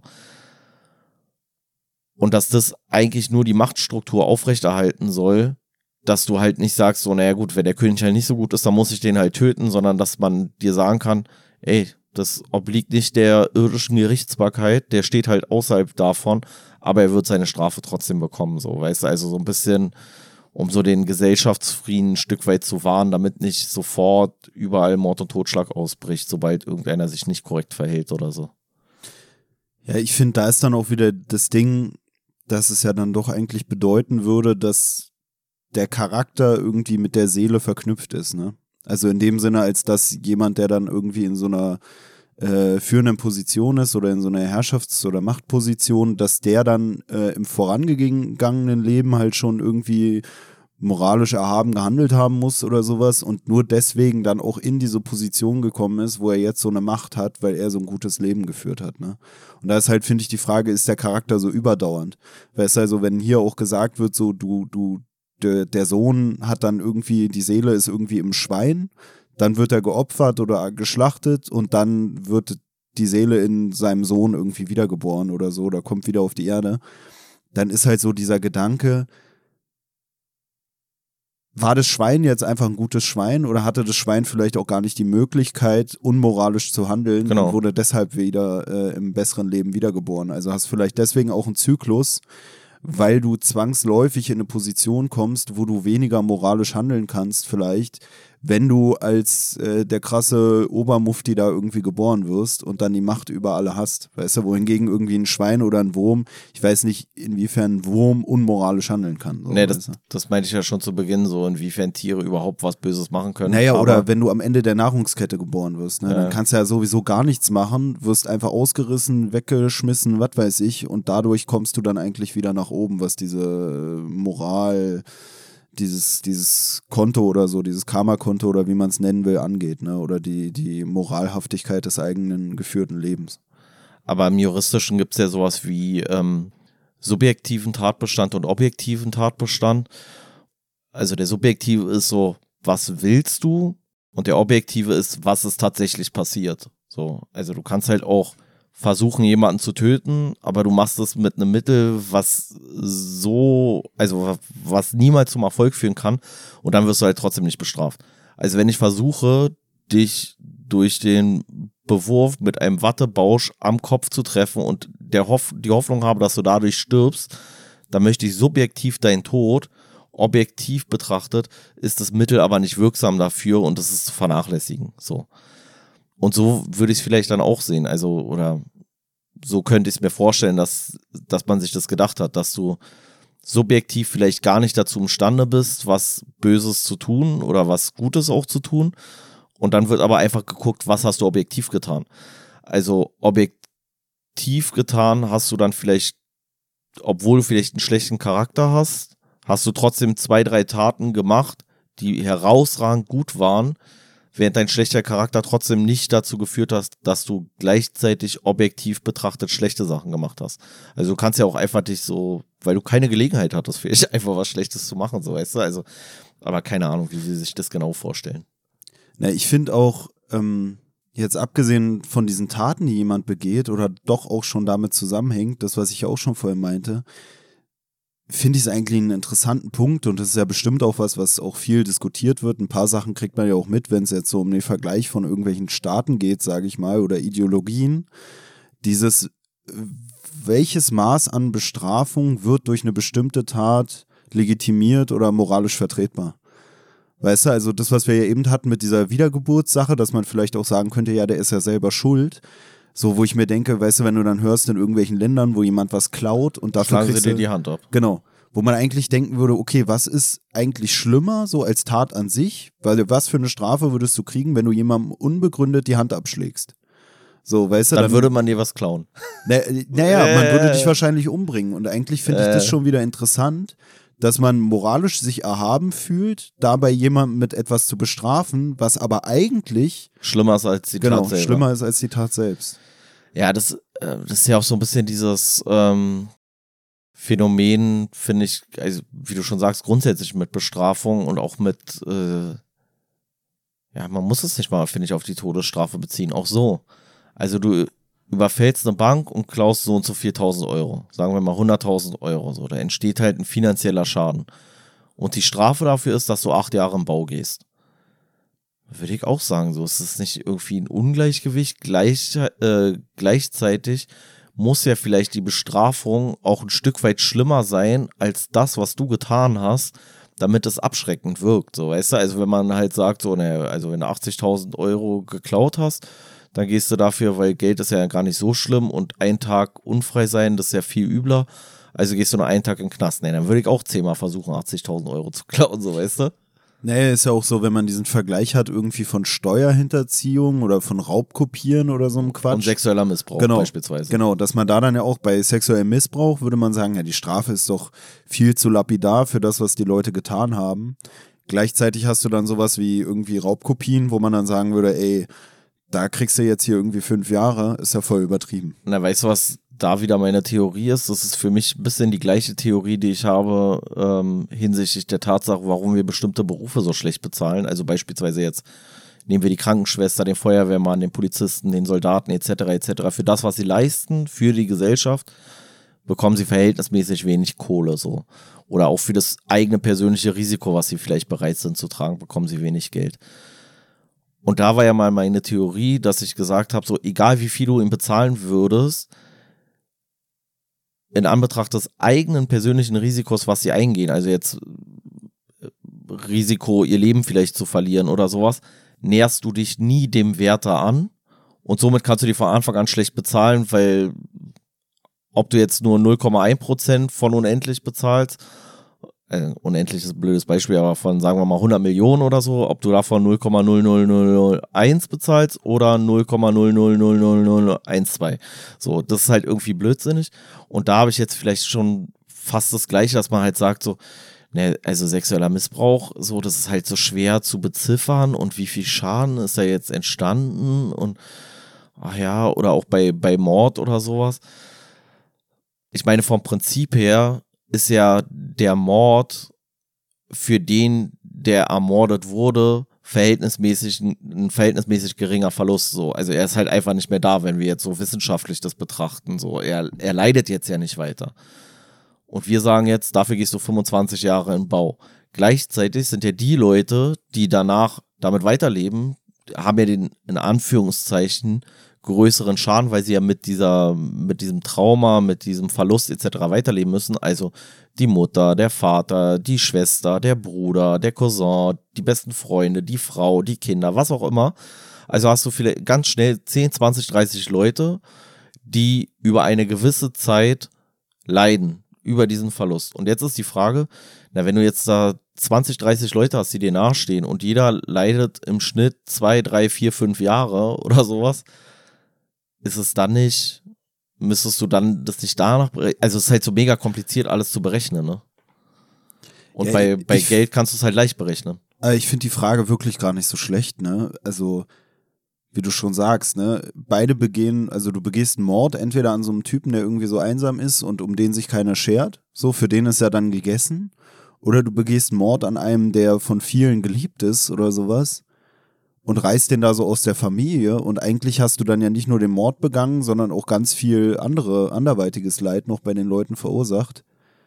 Ja, nur. Also naja, aber deswegen finde ich es eigentlich gerade interessant, dass man da eigentlich auch nochmal differenzieren könnte, irgendwie das Strafmaß auch nochmal dementsprechend anpassen, wie vielen Leuten man dadurch geschadet hat, dass man ihnen eine geliebte Person genommen hat. Naja, vor allem ist ja generell geil, beim, beim Mord bestrafst du ja im Prinzip, dass du jemanden die potenzielle Chance auf ein glückliches Leben genommen hast und sagst nicht, man könnte es ja auch anders betrachten und könnte sagen so, ey, du hast potenzielles Leid erspart. Weißt du, was ich meine? Also du weißt ja nicht, wohin es geht. Also wir, wir betrachten, jemand bringt jemanden um, der vielleicht auch gerade ein super Leben führt und wir sagen so, ey, guck mal, du hast ihm hier sein geiles Leben weggenommen. Ob derjenige aber ohne den Mord zwei Tage später irgendwie dreimal von der S-Bahn überfahren worden wäre und irgendwie nur noch so, nur noch Schmerzen gehabt hätte, gelitten hätte, etc., weiß ja keiner. Also machen wir ja sowieso eine Prognose in die Zukunft, wie wäre sein Leben verlaufen. Aber ich finde, was du ja eigentlich bestrafst, ist ja eher das Leid, was du verursachst bei den Hinterbliebenen, so, weil der Typ, der, der tot ist, der Typ ist tot. So, also das, der Einzige, der noch, äh, der noch ein eigenes Interesse als Opfer dann haben könnte, wäre der, an dem der Mord versucht wurde oder die Tötung oder das Verbrechen oder was auch immer. Eigentlich ist dann auch wieder krass so diese Vorstellung, jemand begeht einen Mord, um dann dem Hinterbliebenen zu schaden. Weißt du, also das finde ich auch krass, weißt du, wenn du irgendwie Stress hast mit, mit deiner Ex-Freundin oder so und dann bringst du ihren neuen Freund um, um sie dadurch, weißt du, ja, dir geht es gar nicht darum, den Freund umzubringen, so in dem Sinne, oder diesen Menschen, sondern eigentlich geht es eher darum, dass sie diese Bindung zu der Person hat, die du damit zerstörst, als darum, einfach irgendwie diesen Typen umzubringen, weil deine Abneigung äh, ist gar nicht unbedingt gegen den Typen, sondern eigentlich gegen die Partnerin, die das, sich einfach für irgendeinen anderen Typen entschieden das, hat. Das ist ja auch das Interessante, wenn du jetzt im Strafrecht guckst. Normalerweise werden ja, also wirst du ja Opfer einer Straftat dadurch, dass dir etwas weggenommen wird. Also, wenn man dir was klaut, dann musst du auch eine Anzeige machen, dass dir was geklaut wurde, so. Weißt du, also wenn mir was geklaut wird, kannst du nicht zur Polizei gehen und sagen, ey, dem wurde, dem wurde da gestern was geklaut, so. Also, streng genommen geht das auch, aber es ist ein bisschen umständlich. Aber ich sag mal, wenn man mir einen Kugelschreiber klaut, der ist wenig wert, das ist so Diebstahl geringwertiger Sachen, dann kannst du nicht dafür eine Anzeige machen. So, das muss ich schon selber machen. Aber bei bestimmten Delikten ist es so, dass du, obwohl du nicht selber direkt das Opfer der Straftat bist, du aufgrund deiner verwandtschaftlichen Nähe trotzdem wieder Opfer der Straftat wirst. Also Beispiel ist es bei Bedrohung, also wenn man dir oder einem nahestehenden Menschen damit droht, den umzubringen. Also wenn ich zu dir gehe und sage, ich bringe deine Mutter um, dann habe ich dich bedroht. Und das gleiche bei Beleidigung. Wenn ich sage, ja, du Hurensohn, dann beleidige ich ja eigentlich nicht dich, sondern eigentlich deine Mutter. Und nur aufgrund eurer verwandtschaftlichen Nähe gilt die Beleidigung aber auch für dich, weil du dich durch die Beleidigung deiner Mutter genauso beleidigt fühlen darfst. So. Ist das nicht auch so, wenn, wenn ich so das Gefühl habe, mein Vater wird irgendwie um sein, sein Geld betrogen oder sowas? Ist das nicht auch so, dass man das dann zur Anzeige bringen kann? Oder kann man dann, zeigt man dann den Täter an, der irgendwie meinem Vater wegen irgendeiner religiösen Sekte oder so Geld äh, abzieht? Oder zeigt man dann sogar seinen eigenen Vater an? Nein, es ist, es ist ein Unterschied. Du wirst aber trotzdem nicht Geschädigter. Das ist, das ist der Unterschied, den, den man machen kann. Also anzeigen kannst du trotzdem, weil jetzt beispielsweise Betrug oder auch ein Diebstahlsdelikt ist ein Offizialdelikt, muss durch die Polizei verfolgt werden, wenn sie davon Kenntnis erlangt. Aber du wirst niemals in dieser Rolle Geschädigter. Während du aber Geschädigter wirst dadurch, dass ich dir gegenüber deine eigene Mutter beleidige oder dich bedrohe, damit deine Mutter umzubringen, wirst du trotzdem der Geschädigte sein. Na, ich dachte, ich hätte mal mitbekommen, irgendwie auch so von so Anzeigen gegen den eigenen Vater, weil der sein äh, Geld irgendwie, seine Rente oder sowas da irgendwo auf den Kopf gehauen hat bei irgendeiner scheiß Sekte. Aber ich glaube, dann war es keine Anzeige, sondern einfach nur so ein sich beschweren darüber, dass der Vater das Geld irgendwie in irgendeine religiöse Sekte steckt, anstatt äh, das auf dem Konto zu behalten, um es dann deinen Kindern zukommen zu lassen, nachdem er verstorben ist. Nee, über dein weißt eigenes Geld kannst du ja sowieso verfügen, aber das meine ich ja. Anzeigen kannst du alle möglichen Sachen. Aber das ändert, trotzdem sind die Kinder, die das anzeigen, zeigen dann an, dass ihr Vater Geschädigter in einer Straftat ist, werden aber dadurch nicht selber zu Geschädigten der Straftat. Also im juristischen Sinne zumindest nicht egal. Ja, wollen wir dann nochmal auf den Empedokles äh, zurückkommen? Ja, ja. Du hattest ja vorhin schon gesagt, dass du irgendwie zwischen Liebe und Streit lebst. Und dieser Empedokles, der hat auch wieder was gehabt, was so ein bisschen auch so bei den vorangegangenen Philosophen auch schon auftauchte, die wir äh, in anderen Folgen oder beziehungsweise in unserer ersten Folge zu Precht behandelt hatten. Und zwar hat der sich wieder auch so auf die äh, ja, grundlegenden Elemente bezogen, aus denen alles aufgebaut ist. Und er hat hier als die vier Grundelemente ausgemacht, Wasser, Feuer, Luft und Erde. Und dass daraus auch alles besteht und alles auch gewissermaßen in so einem Wandel einfach immer ist. Also nichts vergeht komplett, sondern alles äh, zerfällt wieder und baut sich dann wieder auf aus diesen Grundelementen. Und äh, dieser Wettstreit dieser Grundelemente ist irgendwie auch so angetrieben von Streit und Liebe, was bedeutet, dass man so einen Wettkampf äh, zwischen dem kompletten Zerfall und, und der Reinheit dieser Elemente hat. Und er sagt hier, dass eigentlich alles immer aus so einer Mischung von diesen Elementen aufgebaut ist, also alles Leben. Und dementsprechend sind wir gerade als Menschen in so einem Zustand zwischen diesem totalen Zerfall und dieser Liebe, weil auch wir Menschen aus diesen vier Grundelementen, aus einer bestimmten Zusammensetzung beziehungsweise Mischung dieser Elemente gebaut sind. Und deswegen hattest du das vorhin irgendwie gesagt, dass du, dass wir oder du in einer Zeit zwischen Streit und Liebe oder was du gesagt hattest, leben, weil dementsprechend auch der Mensch halt äh, in einer Zeit nur existieren kann, die sich zwischen diesen extremen Polen befindet. Ja, und das fand ich war auch irgendwie so eine, also so wie ich es verstanden habe, ist es ja dann, dass ich, das verhält sich ja auch zyklisch und infolgedessen begreifen wir uns jetzt immer noch im Prinzip als irgendwo zwischen absoluter Liebe und absolutem Streit. Aber so wie ich es verstanden habe, heißt es nicht, dass wenn jetzt die Phase des Streites wiederkommt und wir dann wieder in den Übergang gehen, weil nur dort ist Leben möglich, also dass der absolute Streit wieder abnimmt und wir dann in dieses Übergangsstadium zur absoluten Liebe äh, übergehen, das heißt nicht, dass dann wieder Menschen dabei entstehen müssen. Ne? Also Menschen leben jetzt in dieser Zeit zwischen Liebe und Streit, aber wenn jetzt der Streit absolut geworden ist und danach wieder Leben möglich wird, heißt das nicht, dass wir als Menschen genauso wieder da sein werden. Also so ein komplett neuer evolutionärer Kreislauf würde dann beginnen. So habe ich es verstanden. Naja, und ähm, er bezieht sich da auch oder es äh, hat auch so, so Anwandlungen von, von Evolution. Also, dass sich in diesem Wettlauf und in dieser Mischung aus diesen Grundelementen sich das Leben auch immer weiterentwickelt. Und da sagt er halt auch, dass der Mensch da wohl so dieses Vollkommenste sei, was in diesem Wettkampf zwischen Liebe und Streit oder in diesem Zyklus entstanden ist, aus diesen vier Grundelementen und dass sich das auch immer weiter noch entwickeln kann hin zur Perfektion.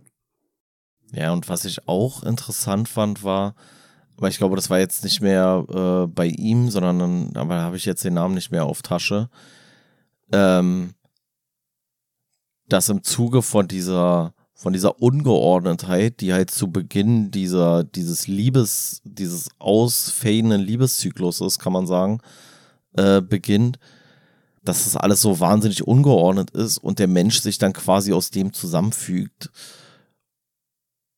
und das so, also so wird es dann da beschrieben, dass auch der menschliche Körper quasi so existent ist, aber noch nicht zusammengesetzt. Also dann liegt halt irgendwo, krabbelt da so eine Hand rum und irgendwo anders hüpft da so ein Füßchen rum und irgendwo liegt ein Kopf und dann setzt sich das irgendwie wieder so zusammen. Und was ich auch einen interessanten Aspekt fand, war, ähm, dass einer von diesen antiken Philosophen der Meinung war, dass der größte Unterschied des Menschen ähm, zur, zur Tier- und Pflanzenwelt nicht etwa der Verstand oder das Gehirn oder die Seele ist, sondern die Hand. Also so, so ein rein mechanisches Ding eigentlich, so was uns dazu befähigt, mehr zu leisten als alle anderen. Was ja auch auf eine gewisse Art und Weise stimmt, aber trotzdem irgendwie habe ich so noch nie gehört. Ja, wenn du da meinst, dass äh, Anaxagoras heißt er, ja, hier wird darauf verwiesen, dass der auch äh, generell eher so ein wissenschaftlich orientierter Typ war, der dann auch als erster dann auch irgendwie die Mondfinsternis dadurch erklärt hat, dass es durch den Schatten des Mondes irgendwie entsteht, also dadurch, dass der Mond die Sonne bedeckt und ähm, dann halt der Mond so als dunkel wahrgenommen wird. Und der hat dann wohl auch schon beschrieben, dass die Milchstraße durch das Licht von Sternen irgendwie gebildet wird oder dadurch erkennbar ist, dass es Sterne sind, die irgendwie ihr Licht absenden. Aber findest du, dass das so eine Raketenwissenschaft ist? Naja, damals war es wahrscheinlich schon so. Ich meine, wir haben ja andere Sachen noch, wo dann da irgendwie flache Erde-Theorien und so aufgestellt wurden, auch schon vor zweieinhalbtausend Jahren oder so. Und da hat mich sogar verwundert, dass der sogar gesagt hat, dass das andere Sterne sind wohl. Aber es ist ja sowieso hier immer die Frage und darauf verweist der Precht auch oft, dass viele Sachen nur so fragmentarisch überliefert sind, dass viele Aussagen von den ganz alten Philosophen eigentlich nur noch auf Aussagen von jüngeren Philosophen der Antike irgendwie auch, zurückzuführen sind und und und. Ich fand es auch wieder interessant. Ähm, jetzt weiß ich nicht mehr, auf wen er sich da bezogen hat, aber wir haben ja in unserer letzten Folge festgestellt, dass der mathematische Satz des Pythagoras wahrscheinlich kein Satz des Pythagoras ist, sondern einfach von irgendwelchen äh, Schülern oder Nacheiferern seiner Denkschule ähm, vielleicht so ihm zuge äh, zugeschrieben wurde. Und hier wird auch gesagt, dass Pythagoras sich äh, Schriften ver vermutlich, vermutlich Schriften veröffentlicht hat unter, war es nicht sogar Orpheus? Unter dem Synonym Orpheus? Ja, ja, das so- mit dem Synonym, ja. Dass ihm das so zugeschrieben wird. Und das finde ich ist halt generell irgendwie so geil, so, dass es so komplett verwirrende Zeit ist, weil einfach jeder, der sich in der Tradition eines bestimmten Menschen sieht, aus dieser Tradition heraus dann seine Gedanken äußert und nicht für sich als Person. Und dadurch ist die Antike ja komplett verwirrend und man kann sich nie so, richtig, äh, so richtig sicher sein, ob äh, eine Schrift des Anaximander oder des, äh, äh, was weiß ich wem, des, des äh, Pythagoras oder Sokrates oder wem auch immer, wirklich eine Schrift der jeweiligen per Person ist, weil es dann halt auch einfach sein kann, dass jemand, der dieser Person nacheifert, unter dem Synonym dieser Person schreibt und das nicht im Sinne von so einem ähm, Plagiatsvorwurf oder sowas läuft, sondern halt wirklich völlig legitimiert war zur damaligen Zeit, dass man gesagt hat, nee, der beruft sich da auf den und schreibt aus dessen Sicht die Erkenntnisse fort, so. Wobei ich das eigentlich schon wieder cool finde, als so ein Ding von wegen der Urvater der, der Denkschule oder Ja, ja, sowas. klar. Und auch irgendwie äh, metaphorisch so die Seele, die in den anderen weiterlebt. So, Genau. Weil du das ja vorhin meintest, ob auch mehrere Seelen in einer Person irgendwie stecken können, ist das ja eigentlich dann schon wieder ein Ausdruck davon. Ich musste auch bei dem, was du vorhin meintest, mit dem Wer bin ich und wenn ja, wie viele, gewissermaßen an dieses jeder spielt Theater denken oder so. Dass ich mir dachte, es kann auch so gemeint sein, von wegen, je nachdem, wo du bist, Ja, ja, bist du ich- auch wieder jemand anders, ne? Also ich glaube, darauf bezieht sich das auch tatsächlich in dem Buch, dass, dass du ja nicht die eine Person bist, die du zur Geburt bist, sondern dich erstens im Laufe der Zeit veränderst und andererseits halt auch je nach ähm, sozialen Kontext sich natürlich anders verhältst. Das ist ja ganz normal. So, man verhält sich ja auch anders, wenn man in einer Oper ist. So, oder wenn man bei McDonalds sitzt, so, weißt du, da, da fängt es ja schon an, so dass du dich für das eine mehr verstellst, fähig als für das andere, so. Da muss ich auch an was denken, was äh, bei Erzählende Affen in dem letzten Kapitel, was wir in einer unserer Folgen hatten, auch erwähnt wurde. So ein, so ein Sinnbild von so einem Schiff, wo immer so die Planken Ja, ja ausgebessert werden. eingehen damals eigentlich, ja. Und wo dann die Frage war, äh, ab wann ist das Schiff jetzt nicht mehr das Schiff? Also ab wann ja. könnte man sagen, bin ich selbst nicht mehr ich selbst, wenn ich mich peu à peu verändere, jeden Tag ein bisschen, aber dieses peu à peu verändern dann in zehn Jahren dazu führt, dass ich eigentlich alle Planken meines Schiffes einmal ausgetauscht habe, bin ich dann jemand anders. Und ich glaube, interessanterweise war, glaube ich, diese komische Metapher oder so, war, glaube ich, auch was, was von Hesiod oder so stammte. Ich Ja, weiß ja. es jetzt nicht mehr, aber auf Ich- jeden Fall auch so äh, aus der doch, äh, antiken Ich glaube, das, ich glaube, dieses Bildnis hieß sogar das Schiff des Hesiod. Ähm, aber nicht 100 Prozent, aber ich bin mir ziemlich sicher. Aber das fand ich war auch interessant, weil ich, ich hatte ja so meinen Disput mit meinem Chef so und da sind ja auch irgendwelche strafrechtlichen Sachen, die jetzt da ähm, äh, im Raume stehen und so. Aber das fand ich auch interessant, weil mir dann vorgeworfen wurde durch meinen Chef, ja, du bist ja gar nicht mehr so, wie du mal warst. Und ich habe dann gesagt so, hey, na, natürlich nicht so. Bin ja hier auch Opfer einer Straftat geworden. Ist doch klar, dass ich mich dir gegenüber anders verhalte, als ich vorher war.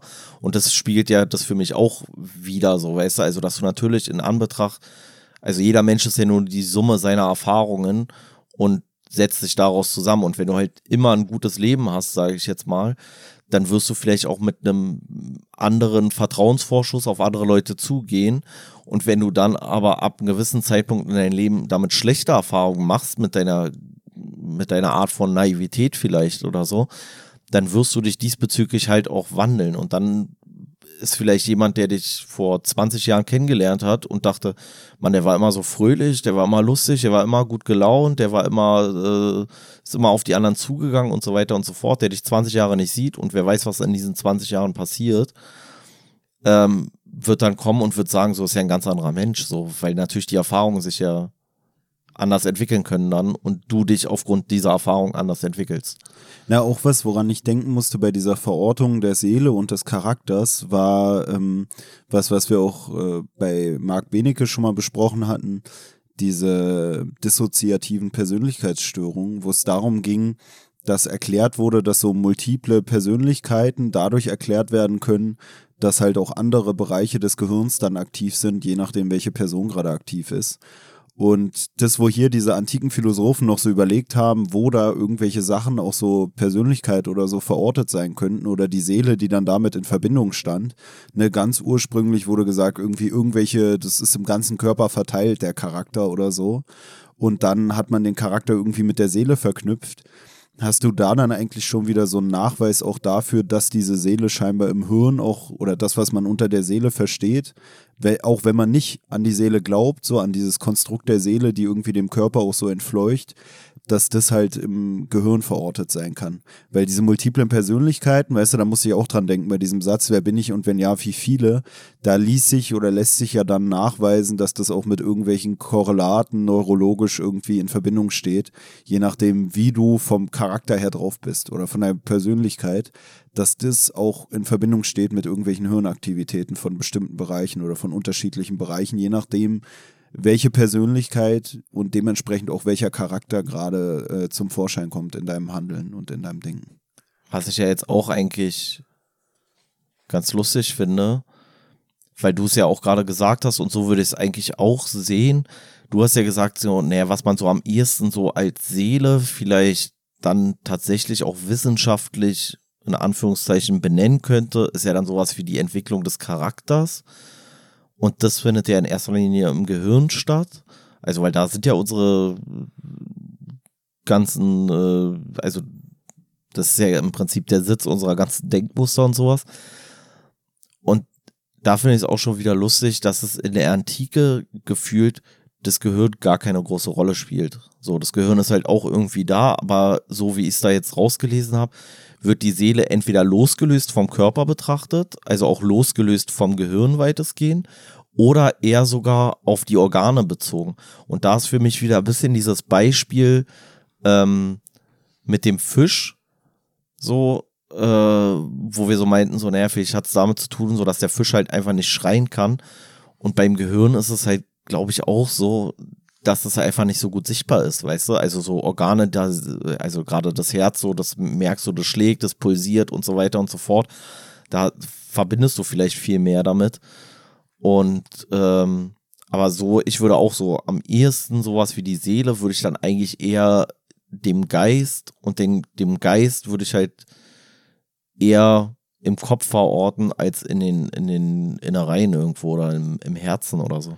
Ja, einer, der eigentlich so einen Grundstein gelegt hat für diese Verortung der Seele eher im Kopf, war Alkmaion, hieß der. Also es ist auch ein äh, Philosoph und Arzt gewesen, so 500 vor Christus. Und da wird hier gesagt, dass dem aufgefallen ist, dass Erschütterungen des Gehirns dramatische Konsequenzen haben, und zwar sowohl für das Wahrnehmen wie für das Denken. Okay, krass, Alter, das habe ich komplett überlesen. Ja, ist mir schon aufgefallen, weil er hat es auch komplett geskippt. Ja. Also generell hat er sich viel auch mit dem Körper und so äh, befasst und mit der Seele und äh, das fand ich auch ganz interessant, ähm, weil hier auch so ein bisschen das Medizinverständnis von 500 vor Christus dann dargestellt wurde. Und zwar in der Hinsicht, als dass es eigentlich schon äh, auch wieder sehr modern war. Also hier wird darauf verwiesen, dass es äh, damals nicht darum ging, nur um diese bloße Gesundheit, die man ja so als Abwesenheit von ähm, Krankheit versteht, so wie wir es heute auch mhm. im Gesundheitssystem haben, so die Gesundheit mhm. muss erhalten werden oder die Leute müssen gesund werden, sondern ähm, ja, damals war das Verständnis von, von der Medizin auch so ein bisschen, dass man eine Harmonie herstellen soll, beziehungsweise vom gesunden Leben. Und äh, dass das Wohlbefinden auch eine, eine große Rolle gespielt hat und das Wohlbefinden dann sowohl körperlich als auch äh, seelisch. Und das fand ich auch interessant, weil am Anfang war es ja so bei Hesiod und so, hatten wir ja vorhin erwähnt, dass die so gesagt haben, die Psyche ist irgendwie diese, diese Lebenskraft, die dem Körper inne ist. Und hier wird dann auch wieder über das seelische Wohlbefinden gesprochen. Und ähm, man kann ja bei so psychischen Erkrankungen auch von irgendwelchen seelischen Erkrankungen oder so sprechen. Und dass die da schon so ein, so ein Bewusstsein dafür hatten. Also hier wird auch gesagt, dass man damals das auch als so ein Göttergeschenk wahrgenommen hat, wenn jemand gar keine körperlichen oder seelischen oder so Leiden hat. Also dementsprechend auch eigentlich hat jeder mal irgendwas. Und dementsprechend geht es halt eigentlich eher darum, so ein Gleichgewicht herzustellen. Und worauf hier dann auch schon verwiesen wird mit diesem Alkmaion, ist auf so eine äh, Säftelehre, sage ich mal, die, ja, soweit ja. ich weiß, dann auch im Mittelalter noch so eine Riesenrolle äh, gespielt hat. So irgendwie Gleichgewicht der Körpersäfte oder generell so ein Gleichgewicht. Ja. Wobei das, glaube ich, auch sehr pseudowissenschaftlich alles war. Oder was heißt, glaube ich, es war so. Aber ich finde, das ist ja auch, äh, also das verbinde ich halt auch, ich, und ich weiß gar nicht, von wann der Satz ist und ob es den überhaupt jemals so gegeben hat, aber ich verbinde den auch so ein bisschen mit dem, mit der griechischen Antike, so dieses Denken von ein gesunder Geist lebt in einem gesunden Körper und umgekehrt, so, weißt du, also diese Verknüpfung zwischen Geist und Körper, dass das schon irgendwie relevant ist oder Relevanz hat. Ja, dieser Alkmaion, der unterscheidet auch nochmal zwischen Menschen und Tieren, in dem Sinne, dass er sagt, dass so eine Menschenseele nochmal was anderes ist, als das, was Tiere zum Leben befähigt oder Tiere am Leben hält. Also auch nochmal was anderes als das, was wir vorhin hatten mit dieser Psyche, die so als die Lebenskraft bezeichnet wird, die Mensch und Tier innehaben. Und auch äh, wird von ihm wohl so gesagt oder so lässt sich es interpretieren, dass er auch davon ausgeht, dass dieser Logos auch nur bei den Menschen vorherrschend ist. Hier wird auch darauf verwiesen, dass dieser Alkmaion wohl auch äh, Atheist gewesen sei. Also generell ja, bei ja. den soll späteren ja Philosophen. Probleme äh, soll ja bei ihm auch irgendwann zu Problemen geführt haben, war. Der war doch irgendwas, war der nicht von irgendeinem, von irgendeinem Dödel auch da der Berater oder so und ist dann ins Exil geschickt worden? Ja. Ja. Sehr wissenschaftliche Ansonsten Analyse dazu nochmal. Noch so, so was anderes äh, medizinisches, worauf hier verwiesen wird ähm, ist auch, dass der, also abgesehen davon, dass er festgestellt hat, dass das Hirn irgendwie mit dem Denken in Verbindung stehen muss, hat er auch noch irgendwelche anderen, äh, ich sag mal, physiologischen Korrelate irgendwie rausgefunden oder beobachtet. Also wenn es so ums Hören geht, dass er da mit den Ohren da irgendwelche äh, Verbindungen hergestellt hat oder ums Riechen so, und um, ums Schmecken. Die, auf die Augen hinaus? Nee, und zwar so. ist hier ganz interessant, dass er hier auch so sagt, ähm, mit der Zunge aber unterscheiden wir die Geschmäcke. Denn sie sei warm und weich und bringe daher durch ihre Wärme die Geschmäcke zum Schmelzen. Und das fand ich eigentlich auch schon wieder interessant, weil man, also wie du es ja auch schon gesagt hast, ist ein bisschen auch so, äh, ja, irgendwie nicht mal alles hundertprozentig auf Fakten beruhend, in dem Sinne, als dass man gar nicht die Möglichkeit hatte, alles im Detail zu beobachten. Das haben wir ja jetzt schon öfter festgestellt bei diesen ganzen antiken Philosophen, dass die da irgendwelche Mutmaßungen, sage ich mal, haben, die doch auch auf irgendwelchen Beobachtungen beruhen. Also wo man bei diesen Orphickern so gesagt hat, von wegen, ja, die, die haben da, also da verweist hier Brecht drauf, dass die eigentlich keine Philosophen waren, weil die eigentlich keine vernünftigen Herleitungen für ihre Theorie dieser Seelenwanderung hatten. Und ähm, hier ist es ja schon so, dass er so irgendwie so ein bisschen empirisch schon beobachtet, okay, du legst was auf die Zunge, es zergeht da irgendwie, du schmeckst dabei was, spricht irgendwie dafür, dass, dass die Zunge das vielleicht durch ihre Wärme zum Schnell Schmelzen bringt und du deswegen dann da irgendwelche Geschmäcker wahrnehmen kannst. Ähm, und ich fand das irgendwie interessant, weil es ja im Endeffekt fast so ist, es ist zwar nur nicht so, dass die Zunge das zum Schmelzen bringt und du es deshalb schmeckst, sondern dass irgendwelche Enzyme oder so auf der Zunge sind oder generell in der Mundschleimhaut, die dann irgendwie die Sachen, die du aufnimmst, spalten und dann dazu führen, dass du dann da irgendwelche Geschmäcker wahrnehmen kannst. Aber in der Hinsicht fand ich es auch schon wieder, also es war auch schon wieder so was Fortschrittliches, weißt du? Ja, wobei ich, also ich habe jetzt auch gerade so gedacht, und ich weiß gar nicht, ob das so falsch ist, weil es ist nicht einfach so, also wenn ich mir jetzt vorstelle, du nimmst so ein Stück Schokolade so und dann legst du dir das auf die Zunge und wartest, dass es im Mund zergeht. Dann hast du ja aufgrund der Tatsache, dass die Schokolade schmilzt, auch dementsprechend eine größere Oberfläche. Und somit stimmt es ja auch schon wieder so ein bisschen, weißt du, so dass durch das Schmelzen auf der Zunge sich die Geschmäcker entfalten, nur halt in umgekehrter Reihenfolge, wenn du so möchtest. Also die Geschmäcker entfalten sich nicht durch Schmelzen, sondern durch Schmelzen gibt es mehr Geschmacksknospen oder so, die darauf anspringen.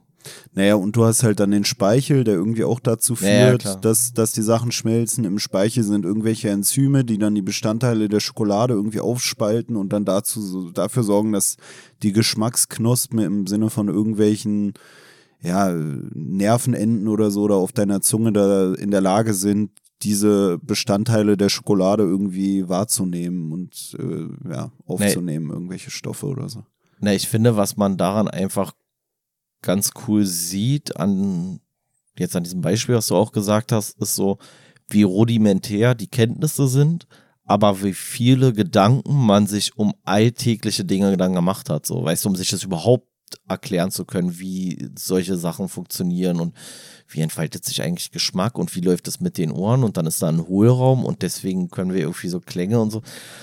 So einfach so richtig, sage ich mal, einfach nur Alltagsbeobachtung gemacht und sich damit versuchen, die Welt zu erklären.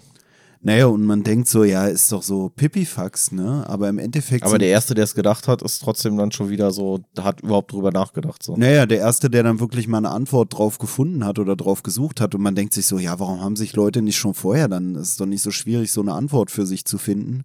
Gleichzeitig finde ich aber an diesen ganzen philosophischen Fragen oder diesen grundsätzlichen philosophischen Fragen, die hier dann auch von Precht immer aufgeworfen werden und von den Philosophen dann damals beantwortet wurden, so interessant, dass es eigentlich so Fragen sind, die so ein Kind irgendwie seinem Opa in der Bahn stellt, sage ich mal. Ja, also ja, auch genau so dieses so. Papa oder Opa, warum schmeckt die Schokolade eigentlich süß? Wie funktioniert das? Und der Opa sitzt da und hat gar keine Ahnung. Ja, und würde also, eine dümmere Antwort um Zweifel geben genau. als hier äh, damals so mäßig. Genau, das ist genau das, was ich meine, weißt du, wo wir dann vielleicht manchmal so denken, ja wow, ey, da zergeht die Schokolade durch die Wärme der Zunge, bla bla bla.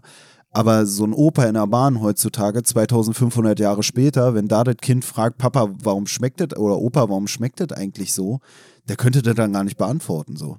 Weißt du, man wäre ja so, hä, ja gut, äh, irgendwas. Ja, das ist halt wieder ja. dieses, ja, und selbst wenn er es beantworten kann, ist es halt wieder das Phänomen von dieser ähm, ähm, externen Evolution, ne? Also du profitierst halt davon, dass du selber nicht alles wieder neu lernen musst in der Welt, sondern dass du tausend Informationen von mehreren tausend Jahren Menschheitsgeschichte einfach heute selbstverständlich hinnimmst und wir argumentieren ganz selbstverständlich, ohne dass wir Ahnung davon haben und wir haben uns das auch nicht selber irgendwie hergeleitet, sondern nur übernommen.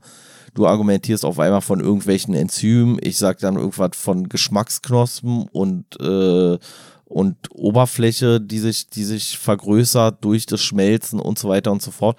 Und das sind ja alles keine Gedanken, die wir selber getroffen haben, sondern nur Gedanken, die uns irgendwann mal zugetragen wurden, die wir jetzt weiter verarbeiten können in irgendeiner Art und Weise so. Und äh, das ist ja auch wieder so das Faszinierende und und da liegt dann vielleicht so ein bisschen der Ursprung. Er hat dann gesagt so, ja, äh, das ist durch die Wärme und deswegen schmelzen da die die Lebensmittel oder was auch immer und dadurch werden die Geschmäcker frei und der nächste sagt dann so, ja, aber wie läuft denn das genauso? Und dann überprüft er das und versucht da wieder eine neue Antwort.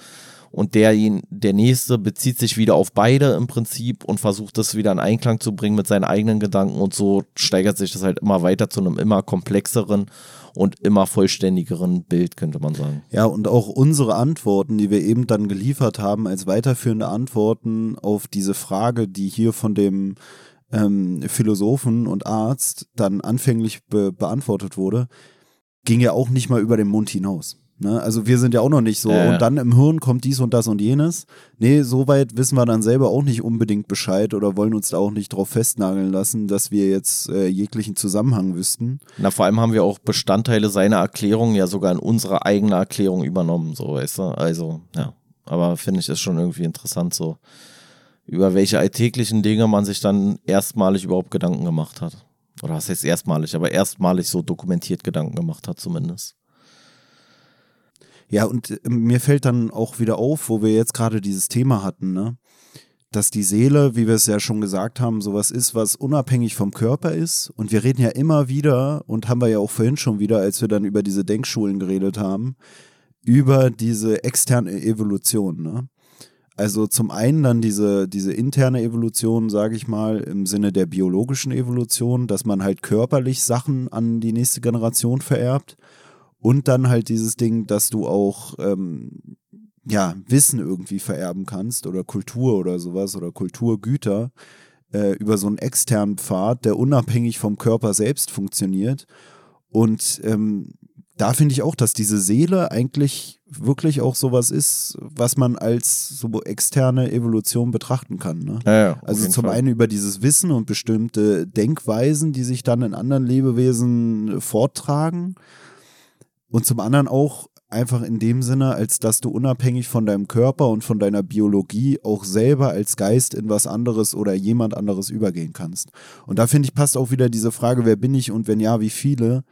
In dem Sinne von wegen, von wie vielen Denkweisen oder anderen Denkern, Vordenkern bin ich eigentlich in meinem eigenen Dasein beeinflusst.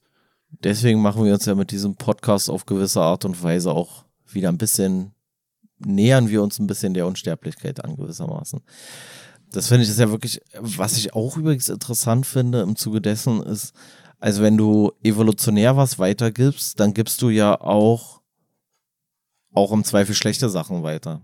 Also Krankheiten und so, das wird ja dann von Generation über Generation über Generation kann es ja weitergegeben werden. Und ich weiß nicht, ob das.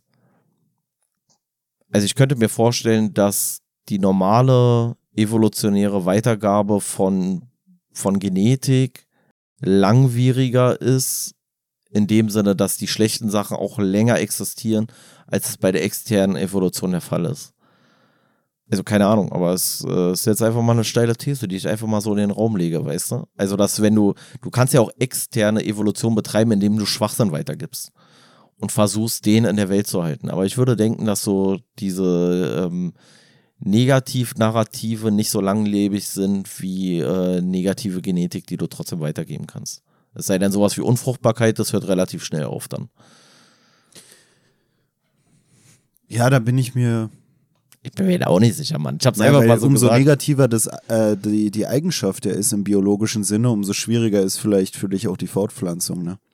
Das Ja, ist ja, ja, das dieses, meine ich der, der Stärkere setzt sich durch. Naja, aber dann wäre es ja eigentlich so, dass die, die biologische Evolution dir es weniger verzeiht als die, die externe Evolution. Ja, mein Gedanke war nur, dass es ja. Hier wird ja ähm, auch darauf verwiesen, dass dieses Seelenwandern so eine Theorie ist, sage ich mal, so ein Gedanke, dem die Philosophie, sagt er hier, irgendwie 2000 Jahre dann aufgesessen hat oder so. Ja, ja.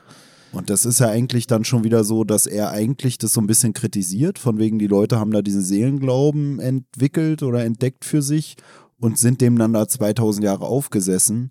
So in dem Sinne, als dass man sagt, ja, es ist jetzt vielleicht doch nicht so plausibel. Ja, wobei ich das super schwierig finde, weil das ja sowieso, also das ist ja wieder so eine Glaubensfrage. Also es gibt ja keinen Beweis dafür und dagegen. Währenddessen gibt es ja schon wahrscheinlich irgendwelche ähm, genetischen Dispositionen für Krankheiten, die es wahrscheinlich auch schon seit Jahrtausenden gibt. So, also keine Ahnung, wann, wann, wann gab es das erste Mal sowas wie Asthma oder sowas? Kann man natürlich sagen, so, ja, damals gab es kein Asthma-Spray und dann sind die Leute halt einfach schneller verreckt, aber es muss ja irgendwo eine genetische Disposition dafür herkommen. Oder auch für bestimmte Behinderungen oder irgendwie sowas. Ja, aber das ist ja gar nicht so falsch, was du sagst, dass man halt dadurch, dass man diesen Leuten dann mit irgendwelchen künstlichen Methoden zum weiterführenden Leben, sage ich mal, verhilft, dass man dadurch eigentlich diese biologische Evolution so ein bisschen stoppt, sage ich mal. Also man, man, früher ging es um diese biologischen Eigenschaften dabei, wie selektiert wurde und wer überlebt hat, der Stärkere setzt sich durch und heutzutage, und das ist ja auch was, worauf hier verwiesen wird, heutzutage geht es eigentlich gar nicht mehr um diese rein biologischen beziehungsweise körperlichen Eigenschaften. Und da wird ja hier auch drauf verwiesen, ähm, ganz am Ende bei diesem Philosophen Anaxagoras, den du ja auch erwähnt hattest, wo es auch hieß, dass der wesentlichste Unterschied zwischen uns Menschen im Vergleich zu Tieren ist, dass wir Menschen Hände haben. Und hier wird dann nicht gesagt, ja, und da hört es dann auf, sondern dass dieses, diese Verfügbarkeit von den Händen, die wir haben, dazu geführt hat, dass wir auch uns äh, in Bezug auf unseren Geist viel krasser weiterentwickeln konnten. Ne? Also, ich weiß gar nicht mehr, was jetzt nochmal der Punkt war, biologisch. Ne, was sich, was länger überdauert. So, also, Naja, und sozusagen verweist er ja auch darauf, dass wir zwar dieses Körperliche haben, was uns unterscheidet, dieses Biologische, aber dass diese geistige Entwicklung des Menschen nochmal ausschlaggebender ist. Also zum einen vielleicht so die biologischen Komponenten unseres Geistes, wenn man den Geist dann im Hirn verortet und zum anderen auch einfach diese Fähigkeit der, der Informationsweitergabe, die uns dadurch ermöglicht wird. Und ich finde eigentlich auch interessant, also er sagt hier, der größte Unterschied ist, dass wir Hände haben und äh, bei dann ähm, Harari, den wir ja auch lesen, da wird dann ja so der Fokus auf unser Gehirn gelegt, sage ich mal, und auf den aufrechten Gang und so. Da wird gar nicht so explizit auf die Hände verwiesen. Aber im Endeffekt sind ja der aufrechte Gang und die Verfügbarkeit von Händen bei uns Menschen äh, miteinander verknüpft. In dem Sinne, dass die Hände halt nur deshalb als Hände fungieren können, da wir Weil sie nicht mehr zum Laufen sind. Genau. Und äh, in dem Sinne fand ich das dann eigentlich auch schon wieder eine gute oder richtige Erkenntnis. So, dadurch, dass wir aufrecht gehen, haben wir unsere Hände. Die Verfügbarkeit der Hände sorgt dafür, dass, dass ja, durch diesen aufrechten Gang irgendwie unser Gehirn sich anders entwickelt, wir dann mit den Händen irgendwie Sachen ganz anders erfahren können. Und deswegen sind, finde ich, beide Sachen gar nicht so unberechtigt. Also Ja, beide hat- Gedanken. Ne? Also es ist wie so eine Korrelation wieder. Die Frage ist so, was ist der Grund für was? Äh, Genau, Was kam zuerst? Hirn oder aufrechter Gang oder Hände? Ne? Also man hat häufig ein bisschen, finde ich, das Gefühl, dass die Kausalität vielleicht so ein bisschen vertauscht wird. Also dass man sagt, aufgrund der Hände können wir das machen und dann wird aber ein anderer Punkt nicht, nicht gesehen, wie du jetzt hier gerade sagst, mit dem aufrechten Gang oder mit dem Gehirn oder was auch immer.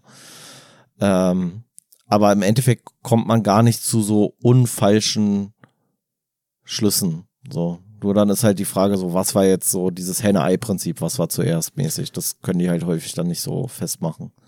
Achso, und die Person, der äh, da irgendwie ihr Atheismus zum Verhängnis wurde, war auch der Anaxagoras und Ja, nicht dieser Arzt so, ja. und äh, ja. Philosoph. Und zwar hatte der irgendwie Plutarch beraten und hat dann irgendwelche Äußerungen getätigt, damals irgendwie 500, also im 5. Jahrhundert vor Christus, wo er so ein bisschen so der Blasphemie, sage ich mal, beschuldigt wurde, Ja. weil der irgendwie gemeint hatte, dass die Erde aus äh, glühenden Felsen bestehen würde oder so. Das finde ich Und- auch schon wieder interessant. Eigentlich. Also, dass er dafür bestraft wird, dass er sagt, so aus, äh, die Erde besteht aus glühenden, glühendem Stein. Und im Endeffekt ist es Erdkruste, also auch in irgendeiner Art und Form, äh, in irgendeiner Art und Weise Gestein und ein glühender Kern da drin, so, ne? Ohne dass er das so richtig wissen konnte. Okay, vielleicht Vulkane und sowas, klar. Na, er sagt ja auch, infolge der Schwäche unserer Sinne sind wir nicht imstande, die Wahrheit zu erkennen. Die sichtbaren Dinge bilden die Grundlage der Erkenntnis des Unsichtbaren. Also auch so dieses, dass man irgendwelche Schlüsse zieht, ohne die Sachen wirklich beobachtet haben zu können. Also so ähnlich wie wir es eben auch bei, bei der Zunge hatten, mit der dann irgendwas geschmeckt wird, verweist er dann darauf, dass die Leute irgendwelche Schlussfolgerungen ziehen aufgrund von sichtbaren Dingen, die aber vielleicht gar nicht äh, dann stimmen für das, was man nicht sehen kann, was aber ursächlich dafür angenommen wird. Also so wie dieses Gottesglauben-Ding, also wahrscheinlich hat er das dann auf irgendwelche anderen Sachen auch noch übertragen, wo die Leute dann sich das mit Gott erklärt haben, weil sie gar nicht in der Lage waren, mit ihren Sinnen die ganze Welt so zu erfassen, wie sie war. Und dann hat er gesagt, ey, ihr vermutet da irgendwelche Hintergründe auf Grundlage dessen, was ihr sehen könnt. Und das sind eigentlich nur Mutmaßungen, die man gar nicht belegen kann, weil wir diese Sachen, die ihr da vermutet, gar nicht erfassen können. Und das ist ja generell das. Und da musste ich eben auch dran denken, als du das meintest mit der Biologie, so dass da äh, irgendwelche Fehler oder wie man es nennen soll, Fehler hört sich jetzt schon wieder so ein bisschen schwierig an oder faschistisch oder so, aber dass ähm, irgendwelche biologischen Eigenschaften ähm, ja, dann, dann sage ich mal, eher ausgemerzt werden als irgendwie so äh, die, diese externen Nee, evolutionär. bei- Ich glaube, vorhin hattest du das aber dann falsch. Also, also mein, nee, meine These war, dass biologische Evolution, also wirklich im Sinne von, verzeihlicher ist. nee, weniger verzeih, also langwieriger, langwieriger Bestand hat. Ähm, nee, stimmt, ich habe es andersrum gesagt. Aber Ähm, meinst das jetzt doch wieder andersrum? Nee, ich meinte das in Bezug auf so ähm, Äh, äh, äh, ich habe keine Ahnung mehr, was ich meinte. Ich habe wirklich vergessen, was ich gesagt hatte. Na, ich hatte so verstanden, dass du meintest, dass ähm, so bei externer Evolution wir schneller eine Korrektur vornehmen können oder dass da irgendwelche Genau, Fehler schneller genau. korrigiert werden als bei der Biologie. Genau.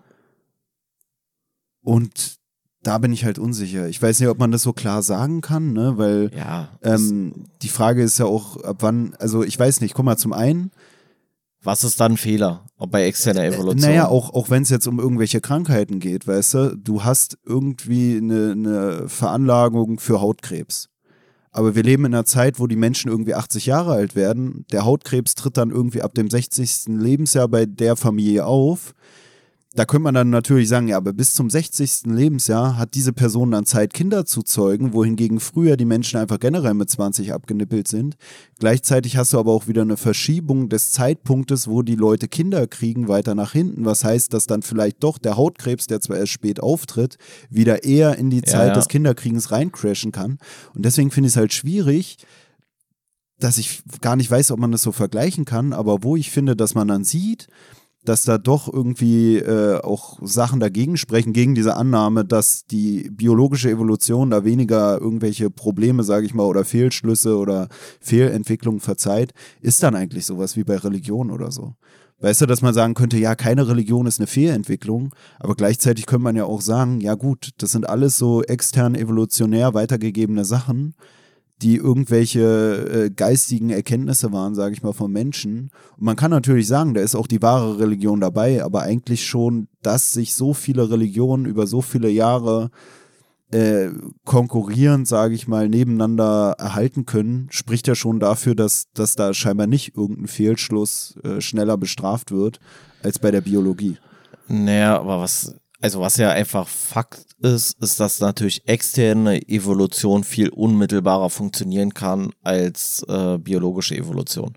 Also, wenn du jetzt guckst, die Menschen der Antike war, sind den Menschen von heute relativ ähnlich.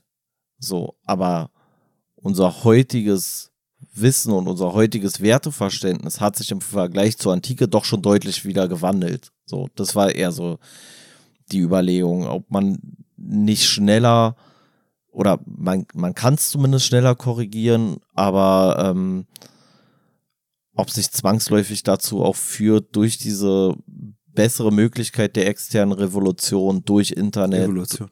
äh, was Revolution habe ich gesagt? ja. Ja. Äh, externe Evolution, kannst du halt schon noch deutlich, deutlich schneller drauf einwirken, so, ne? Und so biologische Faktoren sind ja sehr langwierig in der, in der Veränderung, so. Also ich meine, vom Prinzip her müssten wir wahrscheinlich bei den, äh, bei den klimatischen Bedingungen, die sich jetzt weltweit verändern, müssten wir ja innerhalb weniger Generationen oder eigentlich innerhalb von einer Generation zum Beispiel eine dunklere Hautfarbe entwickeln. Und das funktioniert ja nicht. Aber wir können extern, evolutionär und sehr viel schneller weiterentwickeln. So. Und ich, äh, ob, ob die Fehler immer ausgemerzt werden, ist eine andere Frage. Und manche halten vielleicht auch ein paar Jahrtausende. Aber umgekehrt muss man ja sagen, so, wir haben auch irgendwelche genetischen Dispositionen, die vielleicht auch nicht mehr zeitgemäß sind oder die wir nicht mehr bräuchten und trotzdem haben wir sie noch, so wie den Blinddarm, so, weißt du, den schleppen wir auch schon seit Jahrtausenden mit uns rum und keiner braucht ihn. Aber deswegen finde ich es auch so schwer beschreibbar.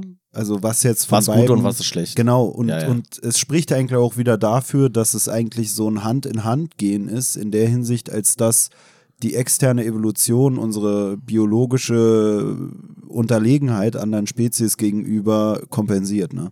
Ja, na klar. Also so dieses Hände haben an sich, ja Knaller, jetzt haben wir Hände, aber wir brauchen auch noch das Wissen über Waffenbau und und und, um unsere Hände auch noch clever einsetzen zu können. Und dann auch noch Fähigkeiten der Kooperation. Also ein einziger Mensch als rein biologisches Wesen, wenn du das in eine Arena stellst mit was weiß ich für ein Tier so, da würde wahrscheinlich schon die Hornisse irgendwie gewinnen, sage ich mal. Aber wir Menschen haben halt dann dieses Ding, so dieses Kollektivding, was ja auch irgendwie ja nicht direkt im in der Bio Biologie, sage ich mal, an sich verborgen ist, sondern damit zusammenhängt, dass wir halt mehrere Lebewesen sind, weißt du? Also es ist ja nicht so dieses, der eine Mensch, wenn der ausentwickelt ist, ballert der richtig rum, sondern eigentlich geht da schon diese. Schwarmintelligenz. Genau. und, und halt die, die Wissensweitergabe. Und deswegen, auch weil du gerade meintest mit dem Klimawandel und so, natürlich könnte man sagen, ja, wir müssen unseren Körper anpassen. Gleichzeitig, und das war ja das, was ich Passen vorhin wir auch schon die Welt unserem Körper an. Genau, wir müssen uns gar nicht mehr körperlich so weiterentwickeln, da wir halt Möglichkeiten zur Kompensation von dem ganzen Ding gefunden haben. Ne? Und das ist ja auch das, wenn es dann so, hat man ja jetzt auch schon angesprochen, um Euthanasie geht oder sowas dass es natürlich Leute gibt, die irgendwie sagen, ja, okay, die bringen uns als Gesellschaft keinen Vorteil, wenn wir jetzt Menschen haben, die irgendeine Behinderung haben. Gleichzeitig können wir aber auch mit unserem Wissensstand oder so die Behinderung mancher Leute kompensieren. Vielleicht haben manche Leute auch eine Verwendung, sage ich mal, trotz Behinderung oder gerade aufgrund ihrer Behinderung für die Gesellschaft. Muss ich auch dran denken an ähm, auch sogar so Asperger-Autisten. Ich habe auch so ein Buch gelesen gehabt im Zuge meines Antritts einer Stelle, wo ich mit Menschen mit Autismus arbeite. Und es hieß die vielen Farben des Autismus. Und da wurde darauf verwiesen, dass Autisten schon immer hilfreich für die Gesellschaft waren, weil das dann in der Steinzeit zum Beispiel wahrscheinlich die Leute waren, die für den Waffenbau zuständig oder spezialisiert waren. Also die weniger sich dann, genau, die haben sich weniger in der Gruppe beteiligt, sondern hatten dann irgendwie auch aufgrund von irgendwelchen ja extremen Sensibilitäten ihrer Sinnesorgane oder ihrer ihrer Sinneseindrücke die Fähigkeit, bestimmte Sachen dann anders wahrzunehmen, irgendwie ein anderes Verständnis von Geometrie und was weiß ich und konnten deshalb besonders gut vielleicht auch Waffen bauen und der Gesellschaft so von Nutzen sein. Und generell, und das ist ja auch wieder so eine Frage, die auch mit dem zusammenhängt, was wir vorhin hatten, ne? Ähm, bezüglich dieser, dieser Auffassung von, ja, du wirst dann wiedergeboren und bist dann vielleicht im Körper, der irgendwelche Verkrüppelungen hat oder was weiß ich. Und das ist ja auch wieder was, wo man sagen würde, bezüglich der Lebensqualität, ne, dass sich das ja auch mega gewandelt hat. So, wenn du in 30er Jahren in, in, als Mensch mit Behinderung geboren wurdest, ja gut, dann, dann bist du irgendeinem so Euthanasieprogramm zum Opfer gefallen. Wenn du heute mit einer Behinderung geboren wirst, nehmen dich die Leute wahrscheinlich trotzdem so wahr, von wegen, oh, der Arme oder oh, das muss ja Kacke sein. Aber deine Lebensqualität für dich selber wahrgenommen, in dem Sinne als dass man es daran bemisst, wie viel Freude und wie viel Leid du in deinem Leben erlebst, ist vielleicht gar nicht so schlecht. Ne? Ja, und halt das nehme ich immer wieder wahr, dass ich mir manchmal denke, und das ist natürlich auch so ähnlich wie bei meiner ganzen Sache, wenn ich immer von Antinatalismus rede, dass man es ja immer aus der Sicht von jemandem äh, thematisiert, der irgendwie nicht in der Position ist, da noch irgendwie was dran ändern zu können. Also bei Antinatalismus rede ich davon, wie wäre es, nicht geboren zu sein, wenn ich aber schon geboren bin.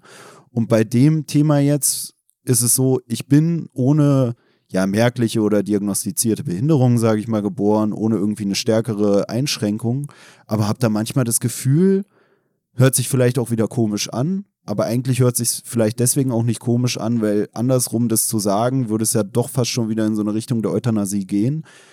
Und zwar würde ich manchmal sogar sagen, die Leute sind gar nicht mal unglücklicher als Menschen ohne Behinderung.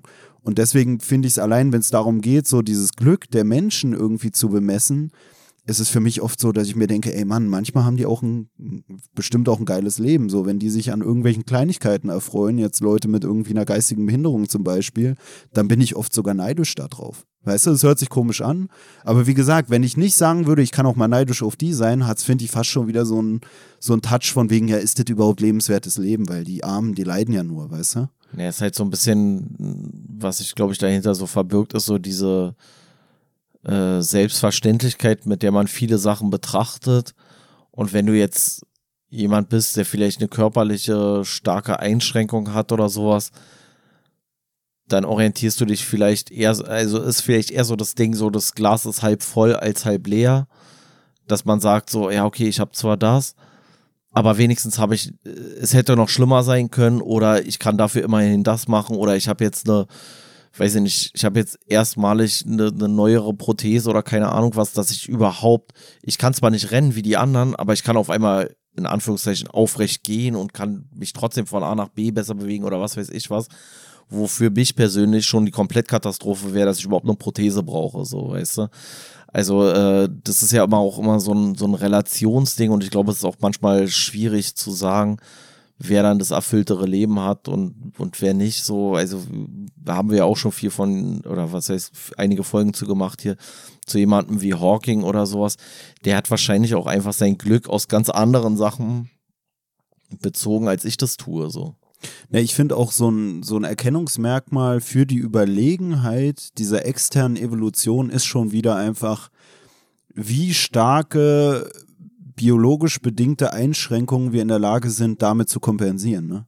Finde ja. ich eigentlich auch interessant. Was für Einschränkungen du mittlerweile haben kannst und trotzdem kannst du am Leben gehalten werden oder äh, ein gutes Leben führen oder so. Weißt du, du hast irgendeinen Geburtsfehler, irgendwas, was weiß ich, was ich schon alles erlebe oder mitbekommen habe, so aus meiner Grundschulzeit. Leute, die mit irgendwie so einer Herzfehlbildung geboren werden, dann wird denen irgendwie das Herz zugemacht, die Rippen irgendwie umgedreht und gebrochen und was weiß ich, so dass sie erst hatten die so ein Loch in der Brust und dann wieder einen normalförmigen Brustkorb, sage ich mal.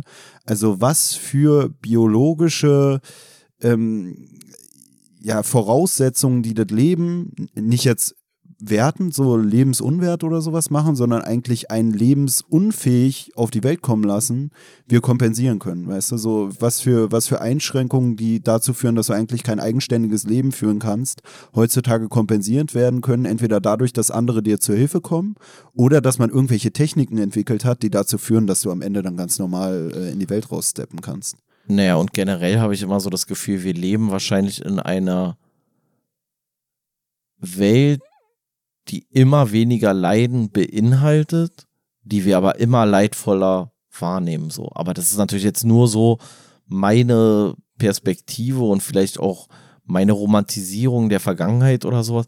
Aber ich weiß nicht, ob die, die Menschen in der Antike so eine weinerlichen Jammerlappen waren, wie wir es heute sind, so, weißt du? Also vom Prinzip her, wenn dir irgendwas, weiß ich nicht, du hast irgendeinen komplizierten Bruch, dann wird der geschient, dann wird der gemacht, dann wird dir getan. Also auch hier mit meinem, mit meinem Knie, Bänderriss, Muskelabriss und so weiter und so fort. Dann kriege ich eine Operation und kann wieder normal laufen. Und wenn ich die gleiche, die gleiche Verletzung gehabt hätte vor ein paar hundert Jahren oder ein paar tausend Jahren, dann hätte ich wahrscheinlich für immer ein steifes Bein gehabt. So. Und trotzdem fange ich schon an rumzuheulen, dass das alles zu lange dauert, so, weißt du, so. Und, und das ist ja in, in ganz vielen Bereichen so. Auch, es gibt wahrscheinlich sind die meisten Menschen weniger von Krieg und Hunger betroffen, als sie es noch vor ein paar hundert Jahren waren. Und trotzdem nehmen wir das alles sehr, sehr leidend wahr. So. Aber vielleicht ist es auch ein Irrglaube. Vielleicht ja, haben die früher genauso viel rumgeheult. Auch ein Faktor in der Wahrnehmung von Leid in der Welt ist ja auch einfach diese Fähigkeit, sich mit anderen Lebewesen oder anderen Menschen zu identifizieren. Ja, ja ein ne? bisschen über den Tellerrand hinaus gucken zu können. Auch. Na, dass wir äh, irgendwie vor, weiß ich nicht, ein paar hundert Jahren hat man Menschen mit einer dunkleren Haut nicht mal als normale Menschen wahrgenommen und die genauso wie andere oder wie, wie dementsprechend dann damals wahrgenommen, andere Tiere dann irgendwie im Zoo ausgestellt, weißt du, dass du dann da Menschen neben den, neben den Affen oder so im Zoo hattest. Auch eigentlich richtig krank. Oder? Naja, naja, aber, aber da ist dann auch schon wieder interessant und das ist ja auch was, worüber wir jetzt schon äh, während des ganzen Gesprächs oder ziemlich oft geredet haben, auch mit den Fischen und so, ne? dass man so, ja, Fische kann man essen, die empfinden ja keinen Schmerz. Und dann merkst du irgendwann, oh, die können doch Schmerz empfinden. Und dann bist du auf einmal auch sensibler, beziehungsweise nimmst dieses Leid auch eher wahr, weil wo du erst noch gesagt hast, die können gar keine Schmerzen empfinden, leiden dementsprechend ja auch gar nicht, bist du dann durch wissenschaftliche Erkenntnisse irgendwann in der Lage festzustellen, ey, die können doch Leid empfinden, die empfinden ja genauso wie ich, die können auch Liebe empfinden, ö, ö, ö. du kannst dich immer mehr auch mit Tieren identifizieren und das führt dann dazu, dass du am Ende auch mehr Leid in der Welt siehst, weil du auch alles siehst, was Leid empfinden kann. Weißt du, wo der vorher gesagt hat, die spüren das doch sowieso nicht. Ach, Leute mit schwarzer Haut, ey, das sind doch eigentlich auch Tiere und Tiere fühlen sowieso nichts und deswegen kannst du dich mit denen nicht identifizieren. Und dementsprechend, durch diese mangelnde Identifikation, nimmst du auch deren Leid weniger wahr beziehungsweise dass sie überhaupt leiden können, führt dazu, dass du dich mit denen identifizieren kannst. Und vielleicht nehmen wir deshalb auch heutzutage mehr Leid in der Welt wahr. Weil wir sehen halt die armen Tiere, die armen dies, die armen das, die Leute kommen hierher, die leiden in ihrem scheiß Land, was weiß ich. Und dann merkst du erst so, wie viel Leid überhaupt existiert, wohingegen du früher gar nicht so dich da mit den anderen auseinandergesetzt hast. Also kommt wahrscheinlich auch noch dazu, auch so gerade durch dieses ganze, dieses ganze Medienzeitalter, in dem wir natürlich leben, dass wir halt, wir müssen ja selber gar nicht mehr in Krieg involviert sein, um dann endlich auch trotzdem am Krieg teilhaben zu können, so ungefähr. Also dann sieht man halt den Krieg in der Ukraine, den Krieg im Jemen oder in irgendwelchen afrikanischen Ländern, wo es wieder drunter und drüber geht. Das ist natürlich das eine, so was du ja früher gar nicht so hattest, weil du viel mehr in deinem Mikrokosmos da verhaftet warst. Da warst du halt in irgendeinem Stadtstaat in Griechenland und alles außerhalb hat dich eigentlich relativ wenig interessiert und du hast es auch vor allem nicht gesehen.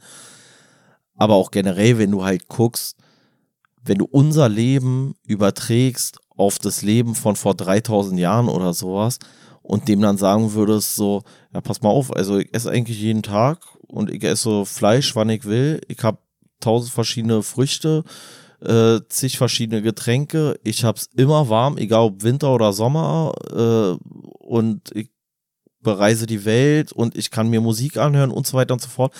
Dann würde der sagen, Alter, worüber beschwerst du dich noch? Alter, dir geht's richtig gut. Und hier sagst du ihm dann so, ja, ich bin übrigens Hartz-IV-Empfänger, so, weißt du, so, du bist ganz unten in der Nahrungskette. Ich finde auch eine Aussage, die dazu passt, die hier in dem Buch fällt, ist, die Vermessung der Welt führt zur Veruneigentlichung. Und zwar in dem Sinne auch, wie man es hier ja eigentlich die ganze Zeit sieht, die Seele ist irgendwas losgelöstes vom Körper, von, von der physikalischen Ebene. Dementsprechend kannst du die gar nicht so bemessen, was man ja schon daran sieht, wie schwer den ganzen Philosophen, die hier aufgelistet sind, die sich mit der Seele befassen, es fällt, die Seele irgendwo zu verorten. Und dementsprechend könnte man dann halt auch schon wieder sagen, ja, was ist denn eigentlich das Entscheidende? So, was ist denn wichtiger als das seelische Wohlbefinden, sage ich mal. Und dementsprechend, man, man bemisst alles, man begibt sich so in diese äh, Ebene der Objektivität und vergisst darüber hinaus dann das, was wirklich entscheidend ist.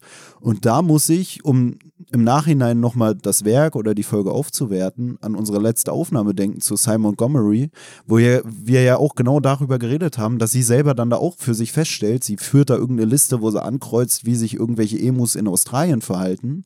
Aber irgendwann merkt sie so, sie hat über dieses Zusammenleben dann mit den Emus ganz vergessen, ihre Liste zu führen und findet das dann auch gar nicht mal falsch und stellt dann auch fest, andere Leute können, können genauso gut oder sogar besser die Scheißliste fühlen, äh, führen, aber was sie nicht können, ist mitfühlen mit den Emus. Also so, weißt du, dieses Vermessen, äh. das, das sorgt dafür, dass du dieses, die, die, dieses Eigentliche vergisst. Und das Eigentliche ist einfach dieses seelische Wohlbefinden, dieses seelische, dieses Zusammenleben und dieses Genießen der Existenz oder so.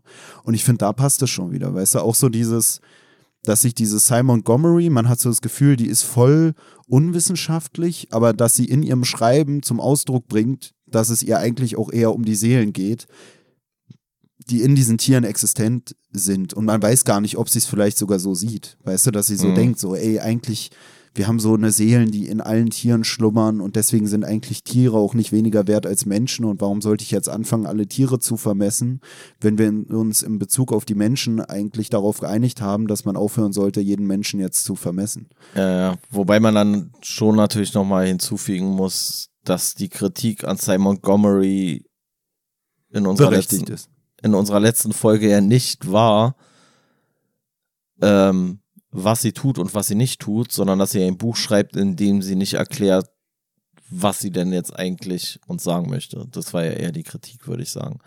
Und jetzt interpretierst du ja schon wieder wahnsinnig viel rein, weil sie so wenig selber sagt. Oder? Ja, ja, für mich so ist nur so dieses ja, so, dass du da auch so das Gefühl hast, es ist eher so was Spirituelles oder so. Oh, ja, ich fühle da voll die Connection. Ja, und deswegen passt für mich wieder mehr zu diesem Seelischen und so zu diesem, ich will die gar nicht so vermessen. Ich will einfach äh, eine schöne Koexistenz mit den Tieren haben. Und so scheint es sich auch zu leben. So alle möglichen Tiere da in ihrer Butze und mit allen zusammen und gar nicht so, äh, das ist mein Lieblingstier, ich habe jetzt nur noch Salamander oder so, weißt ja. du, sondern irgendwie alle Tiere und das spricht ja für mich auch schon wieder für so einen demokratischen Ansatz oder für dieses so, alles hat irgendwie eine Seele in sich, alles ist gleichberechtigt, dass man auch mit einem zusammenwohnt.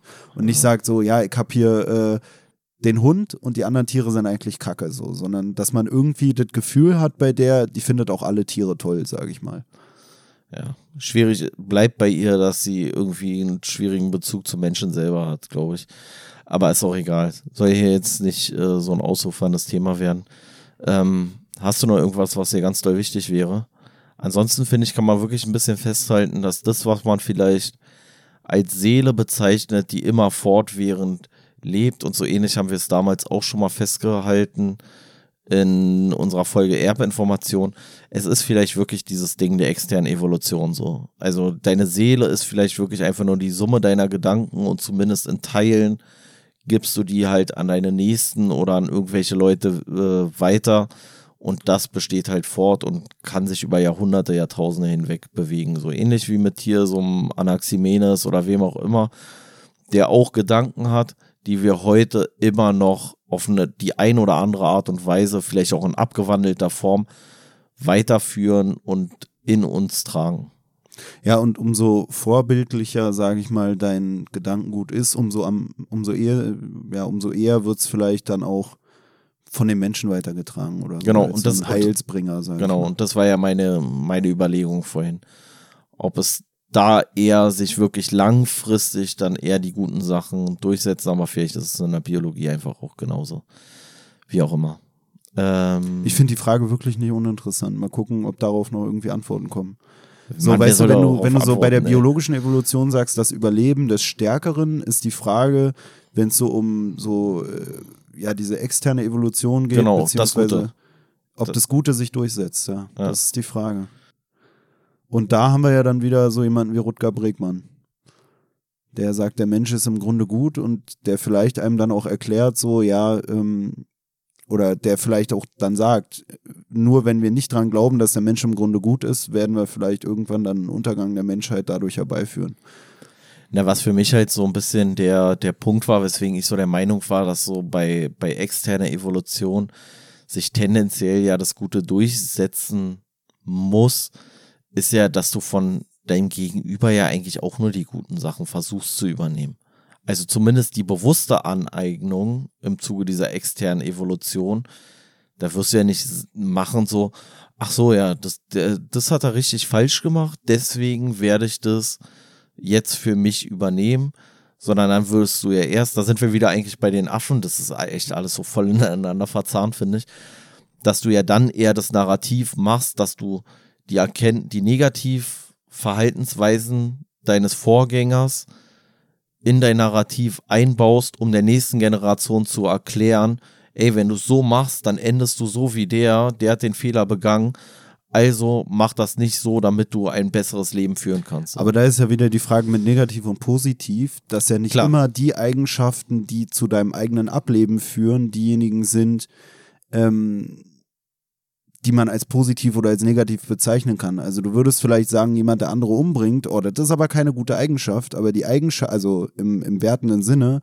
kann die dazu führen, dass er länger lebt. Genau, so und das ist aber ja genau dieses, was der, was der Rutger Bregmann da auch sagt. Der sagt ja nicht, dass nicht zwangsläufig, dass Menschen aussterben, wenn die ans Böse glauben, sondern dass es einfach dafür sorgt, dass in der Existenz des Menschen das Böse überwiegt. Und das ist ja auch sowas, was ich bei jemandem wie diesem äh, Robert Greene, Power, die 48 Gesetze der Macht, äh, so kritisch finde, dass ich das Gefühl habe, er sorgt dafür, dass halt so eine Glaubenssätze über, überleben, weil er die ganze Zeit an Beispielen irgendwie festmacht, wie erfolgreich im Leben irgendwelche Leute waren, die sich eigentlich verhalten haben wie Arschlöcher. Dadurch trägt er diese Geschichte weiter von den Leuten, die sich eigentlich hinterhältig und wie Arschlöcher und was weiß ich meiner Meinung nach, also moralisch verwerflich verhalten haben und sorgt damit dafür, dass das weiterlebt in den Menschen, die existieren, was halt wieder heißt, auch wenn du moralisch verwerflich handelst, kannst du trotzdem auch extern evolutionär weiterleben und auch anderen Leuten, die in nachfolgenden Generationen zur Welt kommen, dazu verhelfen, dass auch ihre bi biologische Evolution verknüpft mit diesem komischen Arschlochwissen, sage ich mal, ähm, weiter fortbesteht, weißt du? Ja, klar. Also, ja, aber das ist ja dann wieder eine Frage des Narrativs. Und nur weil jetzt beispielsweise, um darauf nochmal kurz zurückzugehen, einer durch das Begehen von Morden vielleicht länger und sorgloser lebt, kann ja dein Narrativ ein anderes sein, dass du dann zum Beispiel wieder diese Glaubensfragen mit ins Spiel bringst und dann sagst so, ey, aber dafür wird der in der in der äh, im nächsten Leben oder im Leben nach dem Tod oder wann auch immer dafür bestraft werden oder es hat dazu geführt, dass er vielleicht länger gelebt hat, aber guck mal, wie er dafür dann zum Schluss gelebt hat oder sowas. Also da gibt es ja ganz viele verschiedene und äh, Aspekte, unter denen man das betrachten kann. Und bei hier sowas wie Power oder sowas ist natürlich auch so, dass man halt so sagen kann, ja, du kannst halt so maximal, so ein maximal toxischer, ekelhafter Mensch sein. Und vielleicht hast du offiziell auch Erfolg im Sinne von, du mehrst Geld an. Aber ist es jetzt das, was es ausmacht? Und guck mal wieder dann so Ebenezer Scrooge-mäßig, weißt du, aus die Weihnachtsgeschichte. Der ist ja auch erfolgreich, wenn es um den die äh, Anhäufung von äh, Reichtum geht. Und dann stellt er irgendwann fest, ey, aber das ist nicht alles, weil eigentlich kann mich keiner leiden, keiner interessiert sich dafür, ob ich da bin oder nicht. Und er erkennt für sich selber, okay, es ist nicht nur die Anhäufung von Geld, sondern ich muss auch was Gutes machen damit oder ich muss mich gut, trotzdem gut verhalten meinem Gegenüber. Ja, das ist ja auch wieder diese Frage. Also zum einen, wie du schon gesagt hast, so man in seinem eigenen Narrativ hat man dann vielleicht gut gehandelt oder musste dann so handeln, weil die Gesellschaft nun mal so ist. Wenn ich den nicht umbringe, bringt er mich um. Wenn ich dem nicht was wegnehme, nimmt das mir weg.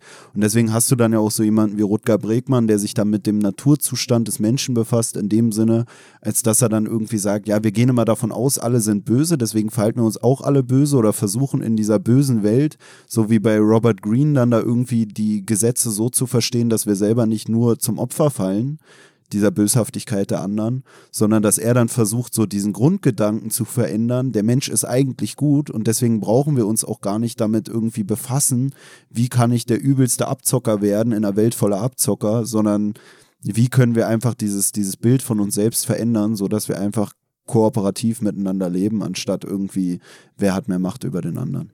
Aber Weil, das ist auch wieder ein Thema für andere Folgen im Zweifelsfall. Ja, kann man eigentlich nur noch verweisen, war das nicht auch bei äh, Erzählende Affen, das Gandhi-Zitat? Sei selbst die Veränderung. Daran kann man ja dann nur appellieren. War das nicht Gandhi? Das war bei Zizek. Das war okay. bei Zizek. Okay. Sei selbst die Veränderung, die du in der Welt sehen willst. Genau. Ja, ja, irgendwie lassen sich alle Bücher immer miteinander in Verbindung setzen. Ja, ja. Es macht auch irgendwann ein bisschen anstrengend, ne? Es ja, ist schon geistkrank. Man weiß schon gar nicht mehr. Eigentlich, wir müssen mal, vielleicht machen wir mal wirklich eine Folge, wo wir so wie ein Trinkspiel einführen, bei jedem Verweis auf, auf ein, ein anderes Buch muss einer getrunken werden. Auf Vielleicht müssen wir das generell einführen, damit wir einsteigerfreundlicher werden. Damit wir dann hier, oh Alter. Damit man jede Folge wirklich auch richtig für sich hören kann. Ich glaube, dann gehen die Folgen aber noch länger. Wie, wenn man nicht mehr auf andere Sachen verweist? Nee, äh, nee. Ach so, du meinst, du willst dir damit das, das Verweisen auf andere Sachen abgewöhnen. Ach genau. So. Immer wenn man auf was verweist, ja. was wir schon mal gelesen haben, irgendein Name droppt oder irgendeinen, weiß ich nicht, Konstrukt, was wir in der Folge selbst noch nicht erklärt haben, muss man eintrinken. Ja. Aber ich finde es ja auch eigentlich interessant, wie, wie alles doch miteinander zu vernetzen geht und wie man sich auf alle möglichen Sachen äh, rückbeziehen kann. Auch wenn es das manchmal ein bisschen anstrengend macht, geht mir dann auch so. Ja, Deswegen, ich habe auch mal wieder Bock auf so ein Buch, was so komplett raus ist. Komplett raus aus äh, irgendwas mit äh, weitestgehend Psychologie oder mit Philosophie oder was weiß ich was, aber es ist schwierig. Aber das ist auch wieder so ein Merkmal der externen Evolution. Zum einen diese Vernetzung und die gegenseitige Befruchtung von Gedanken. Ja. Ne, dass du so mit einem Gedanken startest und dann kommen andere Gedanken dazu und irgendwie befruchten die sich und ergeben schon wieder komplett neue Gedanken. Das ist schon geisteskrank. Ja, ja, so.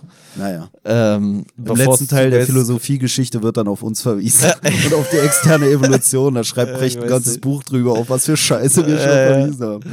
Ey, externe Evolution, jetzt mal ohne Quatsch. Wenn wir dieses Buch, wenn wir nie das von Hawking gelesen hätten. Hätten wir diesen Begriff niemals so. Und würden auch nie drauf verweisen, oder? Hätten, ja. meinst du, wir würden dann dauernd über irgendwie äh, kulturelle, was, Aber Kultur trifft es auch nicht gut genug, finde ich. Nee, ich finde ich find diesen Begriff der externen Evolution, ich finde den schon grenzgenial eigentlich. Deswegen, ich, und noch grenzgenialer finde ich eigentlich, dass es äh, dass wir das jetzt hier so weiterführen einfach. So, weißt du, so langsam, aber sicher verbreiten in ein Publikum, was Hawking fähig sonst nicht erreichen würde. Ja. So. Wie dem auch sei. Ähm, wenn du nichts mehr hast, würde ich Feierabend machen. Nee, ich habe jetzt Feierabend. Ne, perfekt. Äh, in diesem Sinne wünschen wir euch natürlich auch einen schönen Feierabend, schönes Wochenende. Genießt die nächste Woche, bleibt stabil. Eure stabile Seitenlage. Auf Instagram erreichbar unter stabile-seitenlage-podcast.